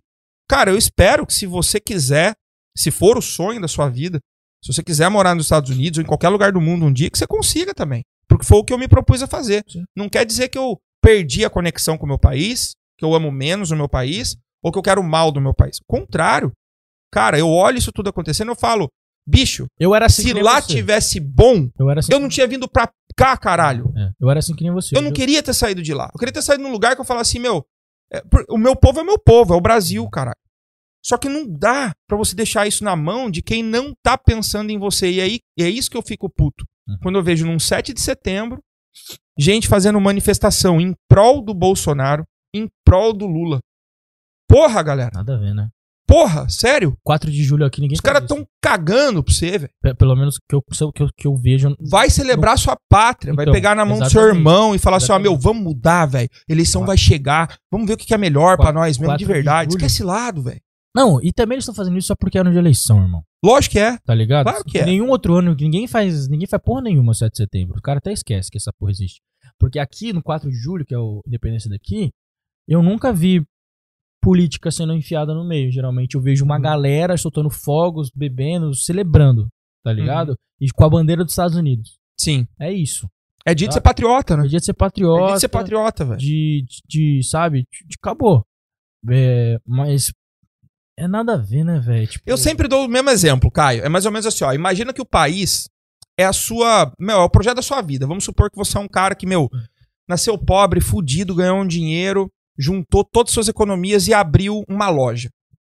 Você abriu uma loja de roupa. Aquilo é tudo que você tem, meu velho. Tudo. Todas as suas economias estão lá, seu esforço, você passa o dia naquele lugar. Essa é a vida de muito brasileiro, cara. Sim, sim. Sabe? O cara passa a vida pra ele construir uma coisa dele. Uhum. E aí chegou na hora, cara, de você melhorar esse lugar. De você deixar ele mais profissional. De você poder ter um pouco de paz e tal. Quem você colocaria no controle dele? Como que você escolhe- escolheria um funcionário? Uhum. Entendeu? Eu tenho certeza que a primeira coisa que todo mundo ia dizer é: pô, eu gostaria de ter alguém honesto. Pra eu poder ficar tranquilo. Uhum. Pra eu poder deixar o cara lá. Mas, pra mano, eu poder ficar na minha casa enquanto o cara tá trabalhando. Certo? Teria que ser isso, né? Então essa é a primeira coisa que a gente tem que pensar pra político, caralho. Exatamente. O cara vai cuidar da nossa empresa, do nosso Brasil, velho. Mas acho que a galera já tá desacreditada que existe político honesto, mano. Eu também tô. Tá ligado? Tipo, Porque eu me envolvi, tentei É por- apoiar, falei em Sabe, prol é- dos caras e me eu, fudi. eu acho que não é nem o cara ser honesto ou não. Eu acho que tem tanta coisa por trás ali, tanta picuinha com tanta gente, que Uhum. o cara entra ali ele fica meio que de mãos atadas. Eu não tenho nem dúvida. Saca? Ele não consegue fazer o que ele tava querendo fazer por causa que deve ter tanta coisa por trás que a gente não manja muito. Uhum. Não, não tenho nem dúvida. Mas eu não tô protegendo ninguém, não sei que porra Não, nem eu. nada. Mas assim, nem eu. não tem terceira opção? E- Esse que é o foda de política. Aqui, Forte, aqui não. nos Estados Unidos acontece a mesma É, coisa. a terceira É opção, a terceira opção pode ser o que vai ferrar o Brasil até. Entendeu? Porque se a população É o Ciro? não. Hã? É o Ciro? Não sei se vai ser o Ciro, se vai ser o Moro, não sei, Hum. tá? Mas eu acho que, que assim, seria muito bom se tivesse, e seria muito bom que qualquer cidadão de bem que apoia Lula ou Bolsonaro, mas que sabe que os caras já tiveram a chance deles e não foi legal, Uhum. que eles olhassem para essa terceira opção. Mas mais importante do que isso, olhassem para os números. Porque se É, você mas vê que a terceira opção não tá ganhando força, Hum. cara, escolha o menos pior. Então, esse que é o problema. O problema Porque, mas infelizmente, problema é assim. isso, velho. Às vezes a galera fala, "Ah, eu sou modernão." medo- então, a galera tem medo de votar numa terceira opção porque sabe que, tipo, vai ser meio que um voto Perdido. perdido Sim. por- e que, que poderia, sabe? Porque não, mas a galera toda então vai votar no outro cara. Então eu poderia estar dando mais força pro, ca- pro outro cara, que é o menos pior dos dois, Uhum. mas eu vou estar dando força pra. Sabe? Mas se todo Sim. mundo pensasse no bem, Sim. no tipo, pô, o que, que é de fato melhor? Porque fica nessa dualidade. Ah, velho, sei lá, mano. Mas é que, por exemplo, a- as campanhas já começaram sem a gente ver, né? Eu acho que agora é a hora realmente da gente olhar quem pode ter alguma alguma proposta bacana, alguma coisa assim, e a gente começar a olhar para aquilo de uma maneira Você acha que racional. o Brasil tem jeito? Eu acho que o Brasil tem jeito, cara. Você acha Eu que acho. vai ficar bom? Eu acho que o que precisa acontecer lá é uma. Puta, eu posso ser muito criticado pelo que eu vou falar, cara, mas se não tiver. Se não tiver crise, não tem mudança. Eu acho que a chave pro Brasil mudar é realmente Dá merda. quem dá merda. Pra galera acordar. Aham. É o jeito, porque é, quando você olha historicamente, cara, os países que têm características como as do Brasil, muito território, coisa e tal, eles crescem quando lá dentro se começam movimentos que falam, não, isso aqui tá errado, vou seguir do meu jeito. Entendeu? É, tipo. E, e aí aquilo gera um desconforto enorme, e a partir daquilo você começa a, a- a É- tentar encontrar o bem é comum. quase o que eu sinto que tá acontecendo aqui nos Estados Unidos. Tipo assim, não deu uma merda muito grande, mas, por exemplo, o Biden foi fazendo merda, após merda, o ano inteiro. Só que o que, que a mídia falava? Ele tá vacinando muita gente. Só isso. Não conseguia falar nada, porque a mídia sempre encobre, né? Ficava lá, papapá, papapá. Aí quando deu a merda do Afeganistão, foi uma merda tão grande que não dá mais, pra- não deu mais pra, tipo, esconder. E aí até o, o próprio lado democrata começou a criticar e começou, sabe? Uhum. Que, tipo assim, quando acontece uma merda grande, que, tipo, a, a pessoa é obrigada a, a, a criticar o político de estimação deles, Uhum. sabe? E olhar e falar, puta, realmente tá fazendo bosta. Uhum. Aí eles começaram a olhar meio que pra tudo. Puta, mas ele não tá fazendo só essa bosta. Ele, inflação tá alta pra caralho, crise na Sim.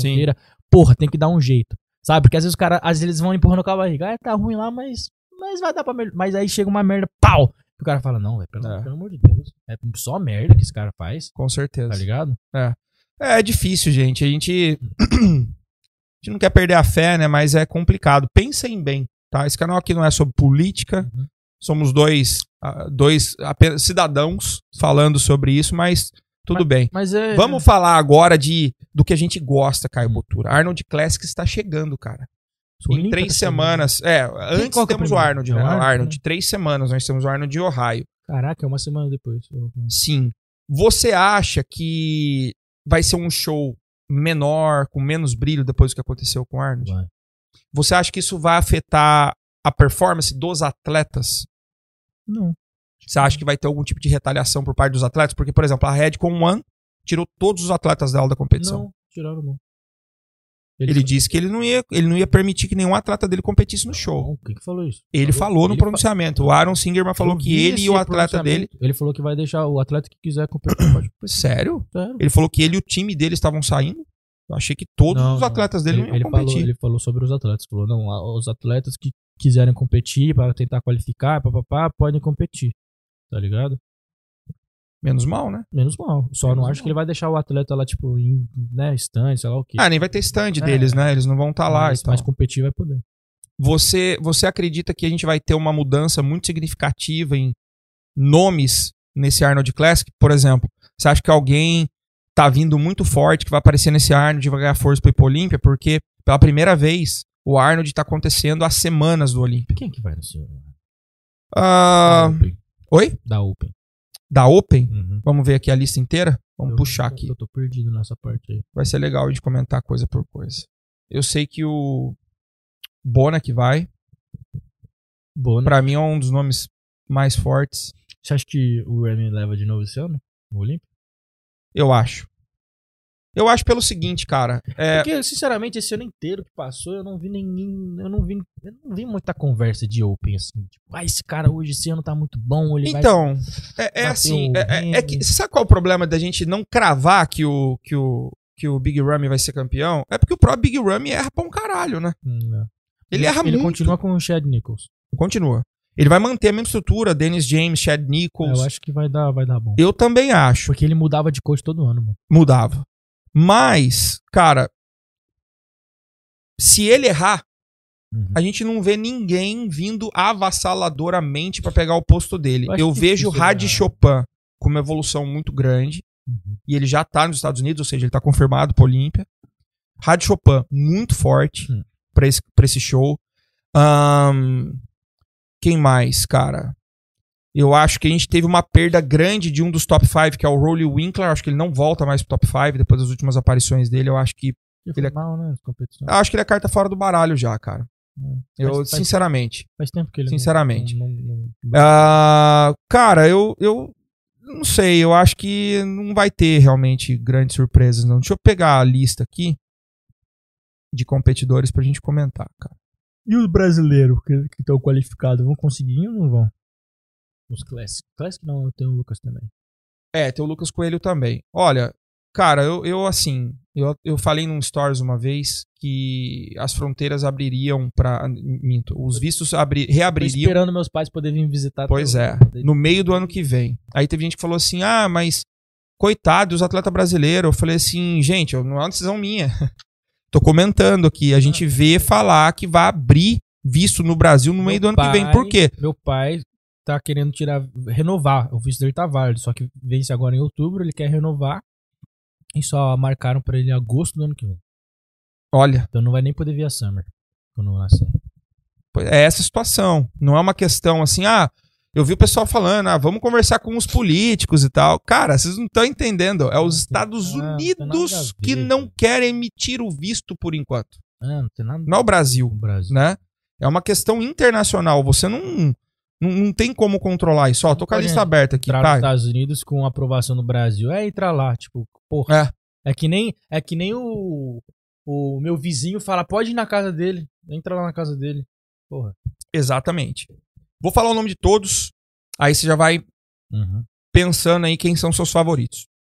Lionel Bieck, William Bonac. Faz tempo que eu não vejo esse cara, hein? Pois é, voltando esse ano. Ficou com- Não, é convite, né? Arnold. Ah, Arnold. Esse é do Arnold. Tá.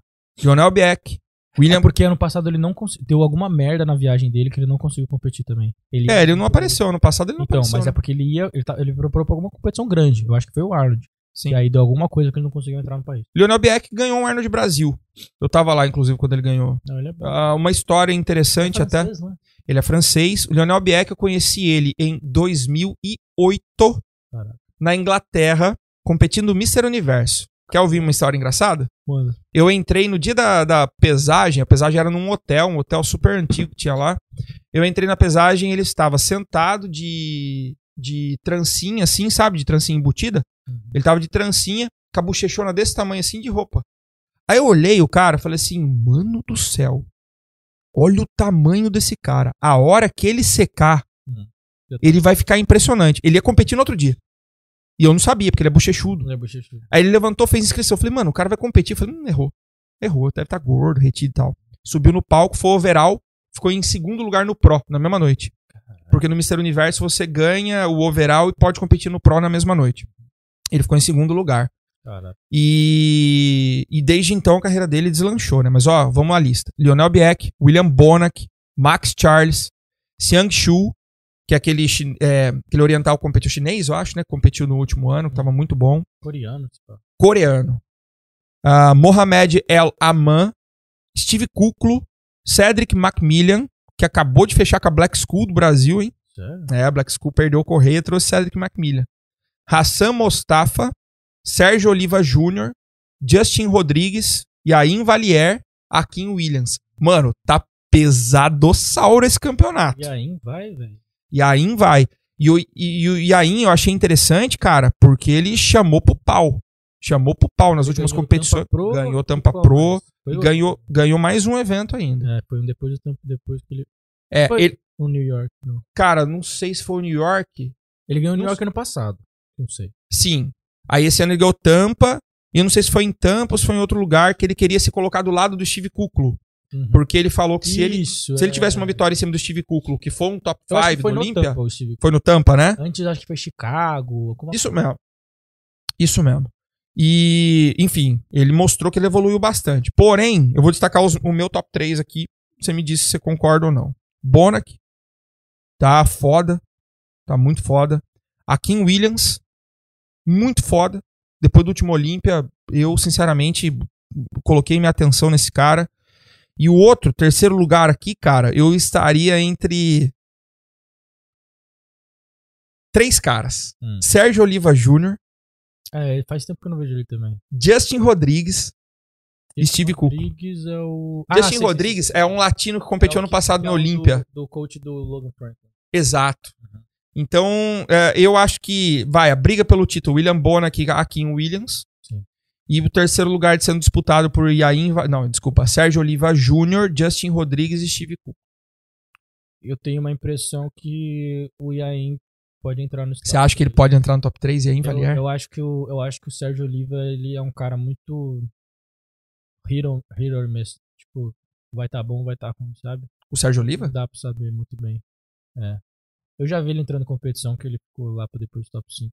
Ah, sim, ele, ele realmente, ele é um cara que ele é shapeado pra caramba. Então eu fiz super bonito, se apresenta super bem, mas não. coisa dele que eu não gosto. não- Sério? Os pose dele que Depois você não dele eu acho gosta? zoado, mano. É mesmo? Não, não que, tipo assim, Pra mim, na categoria Open hoje, ele é o melhor posador. Não, tudo bem, mas eu não acho que fica bem. Eu acho que. É. Eu não sei explicar, cara. Mas o. Não que, tipo, falte alguma coisa, mas não me agrada, Entendi. tá ligado? O, o Entendi. bíceps dele, pelo menos, não me agrada muito, não. Mas você concorda que o título vai ficar entre Bonac e Akin Williams ou não? Você acha que alguém ali tem chance de. Bonac aqui. Ó, vou falar de novo. Bonac com certeza, um dos favoritos. É, Bonac é um dos favoritos. Porra, Akin Williams não? Não sei, mano. Pelo Talvez- menos no top, seu top 3 ele não eu sai. acho que ele é um cara forte. Eu acho Aham. um cara forte. Mas às vezes. Quem mais vai estar aí? Vai tá onde? Ó, vou falar, vou Só falar pra- todo mundo de novo. Quem pode bater o Lionel Bieck, Não. Cedric Macmillan, que se acertar é top vai, 3. é, vai, vai que o Cedric vem bem. Não então. dá pra gente, Não né, dá, cara? O dá. Ce- É isso que é foda. Não É. dá pra você falar assim, não, é o Cedric. É ele. É, Se acertar, ganha. é. Se acertar em cima mesmo, ganha. Né? Tem a pose, tem o. Tem tamanho Exato. gigantesco. William Bonac, Hassan Mostafa. Hassan Mostafa, coitado, precisa de mais tempo ainda porque não tá acertando a definição dele, né? Max Charles, não vai dar. Não dá. Não, não dá. Longe. Ele é, ele é muito seco. É. Sérgio Oliva Jr., Seong Shu Lee, Uhum. Justin Rodrigues, Mohamed El Eman, que é um. Eu, eu, eu transmiti o Califórnia, eu vi ele competindo. Não tem tempo dele tá tão bom a ponto de bater os caras ainda. E aí, Valier, Akin Williams e Steve Kuklo. Cara, a gente tem aqui, nada, nada, ó. Já pegou top 5 de Olímpia, tá? Um, dois, tá, ó, Cedric já foi, William já foi, ahn, Akin Williams já foi, Steve Kuklo já foi. Tem quatro caras que já fica, pegaram top 5 de Olímpia aqui, mano. E o Steve Cook, você acha que não bate aqui, não? Eu acho que pode bater o Akin. Eu acho que pode. Se a gente for lembrar, o Steve Kuklo não competiu no ano passado, Uhum. mas no ano retrasado, cara, ele ficou em sexto lugar no Olímpia, velho. Sexto? Não foi quarto? Quarto, não. Foi quinto ou sexto. 2019, Não, não. que foi o último show que foi em Las Vegas. Ele tava muito tava bom. lá, né? Tava, tava, a gente tava lá. Ele tava muito bom. E aí ele ficou um ano sem competir. O que me desagrada do Kuklo é que assim, ele era um cara que tinha muito shape. Aliás, uma coisa interessante, você sabia que o Steve Kuklo Ah. virou pro vencendo o Tamer El Guindi? Sério? Juro, cara. É. Os caras ganharam. Sabia que ele já foi no Shark Tank? Claro que sim. Ele com a esposa dele, com a Amanda Latona. Ele é um puta empreendedor. Sim. Puta, o- esse casal, eles fazem uma grana absurda aqui. Eles têm várias, ah, vários empreendimentos. O, o Steve Kuklo, ele ganhou o Nationals overall, eh, despachando, entre outros, Tamer Alguindi, que era um dos postulantes a se tornar profissional. Você imagina que guinada, cara? Se o Tamer ganha esse show, provavelmente o Tamer talvez nunca tivesse se envolvido, porque o Tamer ainda é jovem. Ele nunca virou pro? Não. Não. Caralho, tinha um shape foda, né? mano? Foda. Foda. Fantástico. Foda. Eu não sei, eu acho Porque que naquela pro. época era foda virar pro. Era muito foda Era. virar. Ó, um cara com o shape do Tamer Não era pro, velho. não conseguiu o overall do Nationals, cara. E um É. cara com o shape do Tamer hoje ganharia qualquer show aí, nacional, qualify de Olímpia. Hum. Fácil, fácil. Ele era compacto, sharp, todo definido e tal. Tinha um. Né, e, o, e o Kuklo bateu ele, foi quando ele virou pro. Enfim, olha pra você ver o quanto credencia o cara National. Quando ele jogou o filha da puta. Eu acho, hein, Tamer? Fala a verdade pra nós. Conta pra nós. Aliás, Tamer e um Derek, pouco. nós queremos vocês aqui. Vou tirar um ponto dele só porque ele. É, já convidei, já mandei o convite pros dois. O Tarek disse que durante o Olímpia ele vai fazer o possível pra vir aqui no nosso podcast. Pra gente trocar uma ideia. Então, eu, meu top 3. Fala aí um top 3. Ah, velho. Chuta! Eu tô ruim dessas coisas. Ó, vamos falar de novo. Vai, vou lá, vou lá. Ó, É... Bonac, o Uhum. Akin Williams. Bonac. Tá lá. Bonac não tem como não botar ele lá. Sim. É... Você acha que o Akin Williams. Rodrigues. Você acha que o Akin Williams corre risco de não estar no top 3? Eu acho que não. Não sei, velho. No mínimo, o terceiro que- lugar ele eu, eu acho que aqui.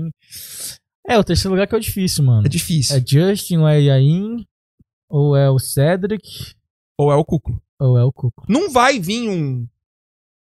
Cara, nem Yain eu colocaria aqui. O Seong Chuli não vai ganhar o Arnold. Então, é foda, né? Porque às vezes acontece uma surpresa louca, né? Tá, mas. Ganhar não, ganhar não. É, exato. Ganhar não. Ganhar Mas, não, pô, não vai, a gente sabe. Vai saber o que, que acontece. Né? Enfim, pessoal. É uma incógnita. Escreve aí no comentário, cara. O que, que você acha que vai acontecer aí? Que você achou É engraçado, mano, porque todo ano uns 10 canal faz top 5 do Olímpia. Ninguém acerta. Não. Ninguém não, não, não. acerta, velho. E, e sabe o que, que é mais doido? Os caras criticam a gente que faz. Aham. Você abre o vídeo e fala assim, pessoal, isso aqui não é uma previsão, isso aqui não é nada demais, isso aqui a gente só tá tentando dar uma visão nosso vocês, entendeu? Educated guess. É, e tal. Aí você pega e faz lá. O cara volta depois pra você, falando assim, errou tudo. Pô, mano, eu avisei isso. Mano, sou é a que mãe nem- de nada, É que cara. nem jogar na loteria, análise. viado. É que nem jogar na loteria. Sim. Você pega 20 nomes e você tenta botar 5 na ordem certa. Ah, vai se fuder. Você acha que é fácil? Não é fácil, não. Mano. Claro que, claro que tipo, não é tão aleatório. Você sabe uns caras que realmente não tem chances ainda de ficar no top 5. Mas, velho, é bodybuilding, irmão. Se um cara errou, o outro acertou, vai saber. Não dá pra saber o que Mas é eu acho que não é uma loteria, porque assim, a gente vive essa parada o tempo inteiro. Não, o que, então- que a gente tá tentando fazer aqui? A gente tá tentando dar uma mastigada pra quem não acompanha o tempo inteiro. Não é porque a gente vai adivinhar, não é nada disso. Loteria no sentido de ordem. Porque assim, você pode. Os 10 canal pode acertar 90% dos nomes que estão no top 5. Só que a ordem é sempre. Sabe? A Um segundo, terceiro, Sim. terceiro, segundo. É foda. É, é, exatamente. É igual, por exemplo, quando você assiste um, um comentarista esportivo A no a começo de temporada de futebol. Fala assim, é. esse clube aqui trouxe tal e tal cara, então eu acho que eles vão ficar A ser, no, no- entre os cinco primeiros. a não ser sei quando que- é uma era. Pode errar. A não ser quando é uma era que tem é, nomes muito dominantes. Por Uhum. exemplo, na era do Phil Hit Kai Green. Isso. Porra, você já sabe. Sabia que eram os dois. Phil Hit, Kai Green. Jay Cutler e Ronnie Coleman. Não, não, não. Ah, ah, tipo, essa época do Phil Hit, Kai Green era, era certo. Era Phil Hit, Kai Green, aí o Dexter Jackson, o Shaw Roden também eu tava ali Brigando quatro, É, sempre. E aí o quinto sempre tinha um nome lá também. O, o Rowley, o Dennis Wolf, sei lá quem, papapá. Tá ligado? Mas ah, hoje em dia, velho, tá muito difícil. Porque hoje em dia tá trocando o tempo todo, entendeu? uhum. Porra, o Remy do nada vem, de, É. tá lá, ganha, aí, Uhum. aí o, o, o- Como é que é o nome do outro mano lá que ganhou? O. Porra. O negão, De qual categoria? o negão, velho. Não, Sean Holden? Rony Coleman? vencedor, porra, de 2018. 2000, 2019. Sean Holden. Não, 2019. Brandon, Brandon Ah, o Curry. Brandon Curry. É. pô, Ah, sim. Então, é. É, ninguém diria que Brandon Curry ia ser Então. Olímpio. E hoje a gente não sabe também, velho. se, Não. tipo, o Brandon vai chegar Sim. fudidão, garantido do se top 2, top Uhum. 1, saca? Às vezes ele pode cair pra quarto, velho. Pode. Pode até porque ah, ele deveria fazer uma temporada de recuperação, na minha opinião. Uhum. Ele deveria estar aparecendo mais, ele deveria fazer um show antes e ele não vai fazer. Uhum. Então, acho que ele realmente tá fez um gameplay errado, né? É, o pessoal tá falando aqui que o Nick Walker vai ficar no top 3, mas o Nick Walker não vai competir o Arnold, pessoal. Ele não tá na lista, tá? Ah, ele vai pro Olímpia. Ele vai pro Olímpia. Top 3 Olímpia? Primeiro Olímpia, você acha? Não, não, o, o, o, o- inscrito aqui tá dizendo que seria no Arnold, mas no Arnold ele não estará. Tanto que ele coloca aqui em Williams em primeiro, William Bonac em segundo, terceiro Nick Walker. O Nick não estará no Arnold Classic. Partindo pra esse tema, você acha que Nick Walker pode fazer o quê nesse Mr. Olympia? Ah, Ele postou no Instagram dele que está pronto pra chocar o mundo de novo. Você acha que isso é só um Dibble Jabber dele? É só um... Não, não, eu acho que ele realmente é um cara que trabalha pra isso e só deve pensar nisso. Mas o que seria chocar o mundo no caso de um Nick Walker? Seria ganhar um título ou seria um top 5? Pra mim, um top 5 ele já chocou o mundo. Top 5. Top, top 5, Nick Walker chocou o mundo. Top 5. Primeiro Olímpia dele. Ah. Ah. Seria incrível, Grande chance. né? Você acha que ele tem chance de ficar no top 5? Eu não duvido, não, mano. Do jeito que ele competiu na Pro e se deu bem assim, rapidamente, e, e com certeza ele ainda tá evoluindo, porque ele ainda tem espaço pra evoluir bastante. né? Tem, tem. Querendo ou não, ele é um cara novo ainda, Tem. que acabou de virar Pro, Uhum. né? Então acho que é uma cons- constante evolução aí pra ele. Eu não duvido se ele pegasse o top 5, não. Não ficaria surpreso. É, eu ainda não sei, pessoal, porque assim, a gente não fácil. viu ele do lado dos É, top 5, né? exato, é não difícil, viu. é porque O cara mais difícil que ele pegou foi o Labrada, né? O Hunter. É, então. Não sei. Bom, eu quero esperar. É assim, a gente tá na mesma que a galera, né? A gente É. tá ansioso pra ver acontecer. Eu quero ver, cara, e vai ser aqui, velho. Já imaginou que vibe que vai estar? E Caio Botura, você sabe que durante a- a- o Olímpia a gente vai fazer podcast todo dia aqui, né? Com. Pegar todos os atletas que tiver aí do Brasil, mano. Treinador, trazer todo mundo aqui pra conversar. Pega um, vai lá no Olímpia, acha uns caras aleatórios no backstage falando, e aí, hey man, wanna do podcast? Boa. Vamos trazer todo mundo. Vamos- fazer um podcast gringo pra galera um dia? Bora, Trazer um Rough Diesel. bora. Ó, se vocês que são inscritos aí do canal pudessem escolher um atleta, não vai falar Phil Heath, o cara não vai É, aceitar. Vai falar que Chris Bumstead. É, o cara não vai aceitar. Fala alguém que vocês acham que a gente consegue. que Se tem- bem que eu vou falar uma coisa pra você, o Hum. Bumstead é o cara que não tem é, esse sapatinho, não. Não, eu acho que se a ele gente tem. chegar nele do jeito certo, ele Acho vem numa parada dessa tem, aqui, velho. Mas eu acho que é, mas é difícil. Muito difícil. Agora, pensa num nome realista, assim. É. Um nome que você, tipo, que você acha Um que... Brazuca, que você quer ver aqui, É. né? E ia ser interessante, cara. não é? Exatamente, exatamente. Vamos chegando ao final? É, tá bom. Vamos. É, porque a gente falou até de política aqui, a galera xingou a gente pra caramba. Mentira. Ah, A galera concordou, cara. A maioria das pessoas concordaram com o ponto de vista aqui. É um momento da gente realmente. É, fa- faz política é sempre assim, velho. Tipo, a gente, ó, eu, eu, eu sempre penso assim. Eu posso ser desse lado, você pode ser desse lado. No final do dia, os dois querem o bem pros dois. Tipo, você pode me odiar, pode- Deveria ser assim. Não, eu, eu acho que você, você me odeia, você me xinga, mas no final do dia, você quer o bem do país, você quer o bem do mundo. Ninguém, ninguém quer uma terceira guerra mundial, ninguém quer o mundo pegando fogo, ninguém Uhum. quer a gente passando fome, ninguém quer isso, velho. Você quer que tudo melhore. Todo mundo quer que tudo melhore, querendo ou não, velho. Você pode me odiar, você pode achar que eu sou um Sim. merda. Você pode pegar que, sabe, tipo, mas querendo ou não, é no final das contas a gente quer, sabe, tipo, Sim. essa parada do vírus, da pandemia, ah, abre a economia, não, não abre, fica em casa, usa máscara. Os dois lados, Querem que acabe, né? eles eles Que é a solução. Eles querem o bem. Uhum. O cara que quer que você use máscara e fique em casa, ele tá se preocupando com a saúde das pessoas, ele não quer que mais pessoas morram e tudo mais. Uhum. O cara que quer que abra a economia, ele tá pensando que tem gente passando fome, que tem gente que tá desempregado, que, tem- que, que o mundo precisa voltar a girar. Ele tá pensando do lado do bem. Pode ser uma visão diferente, mas eles querem o bem. Sim. Eles, na, na cabeça dele, ninguém tá querendo que, que, que, a, que a merda aconteça, tá ligado? Tipo, ninguém quer tá assim, porra, quero que abra a economia porque eu acho que a pandemia vai ficar pior ainda, mais gente vai morrer. Sim, sim, isso, sim. Tá? É. Com certeza. É, eu, eu concordo, cara. Eu acho que a gente tem que realmente torcer e rezar muito, tá, pessoal? Nesse momento, é, se você tem qualquer tipo de crença, de fé, se apega nisso também, cara, porque a gente não tá vivendo um momento difícil. Né? A gente precisa se inte- interiorizar um pouco mais, tá? Porque tudo que aconteceu deixou a gente doente da cabeça também, né? Porra. Muito tempo trancado e tal. Então, enfim, o pessoal falou aqui pra gente trazer o Wesley Vissers, cara. Eu acho que o Wesley Vissers não fala nem inglês. Será? Claro que fala. Será, mano? Eu Não falo. fala, cara. Ele é da onde? Ah, não sei. Ele, é- ele não é da Áustria, alguma coisa assim? Hum, Mas o Wesley, porra. Não, Vissers. Ah. Não, mano, ele é de lá da Europa. Sei Não, lá. ele se- é- ele é- Escolhe alguém que a gente consegue se comunicar, pelo menos. Tem o Caio aqui que tem inglês fluente, Não, o, o foda é que se ele falar inglês, inglês Hum. só que ele tiver um sotaque fudido, aí Já vai ferrou. entender, entendeu? Exato. é. Tipo, porque... É, lembra isso. Se a gente É. trouxer alguém aqui, a gente vai ter que meio que ficar traduzindo a pessoa pra vocês. que Não vai ter legenda, o negócio acontece ao Não, vivo. tipo, a gente traduz, mas às vezes a galera quer entender, tipo, porra, você pega um cara que fala um inglês com sotaque muito forte, pra quem, quem tá no...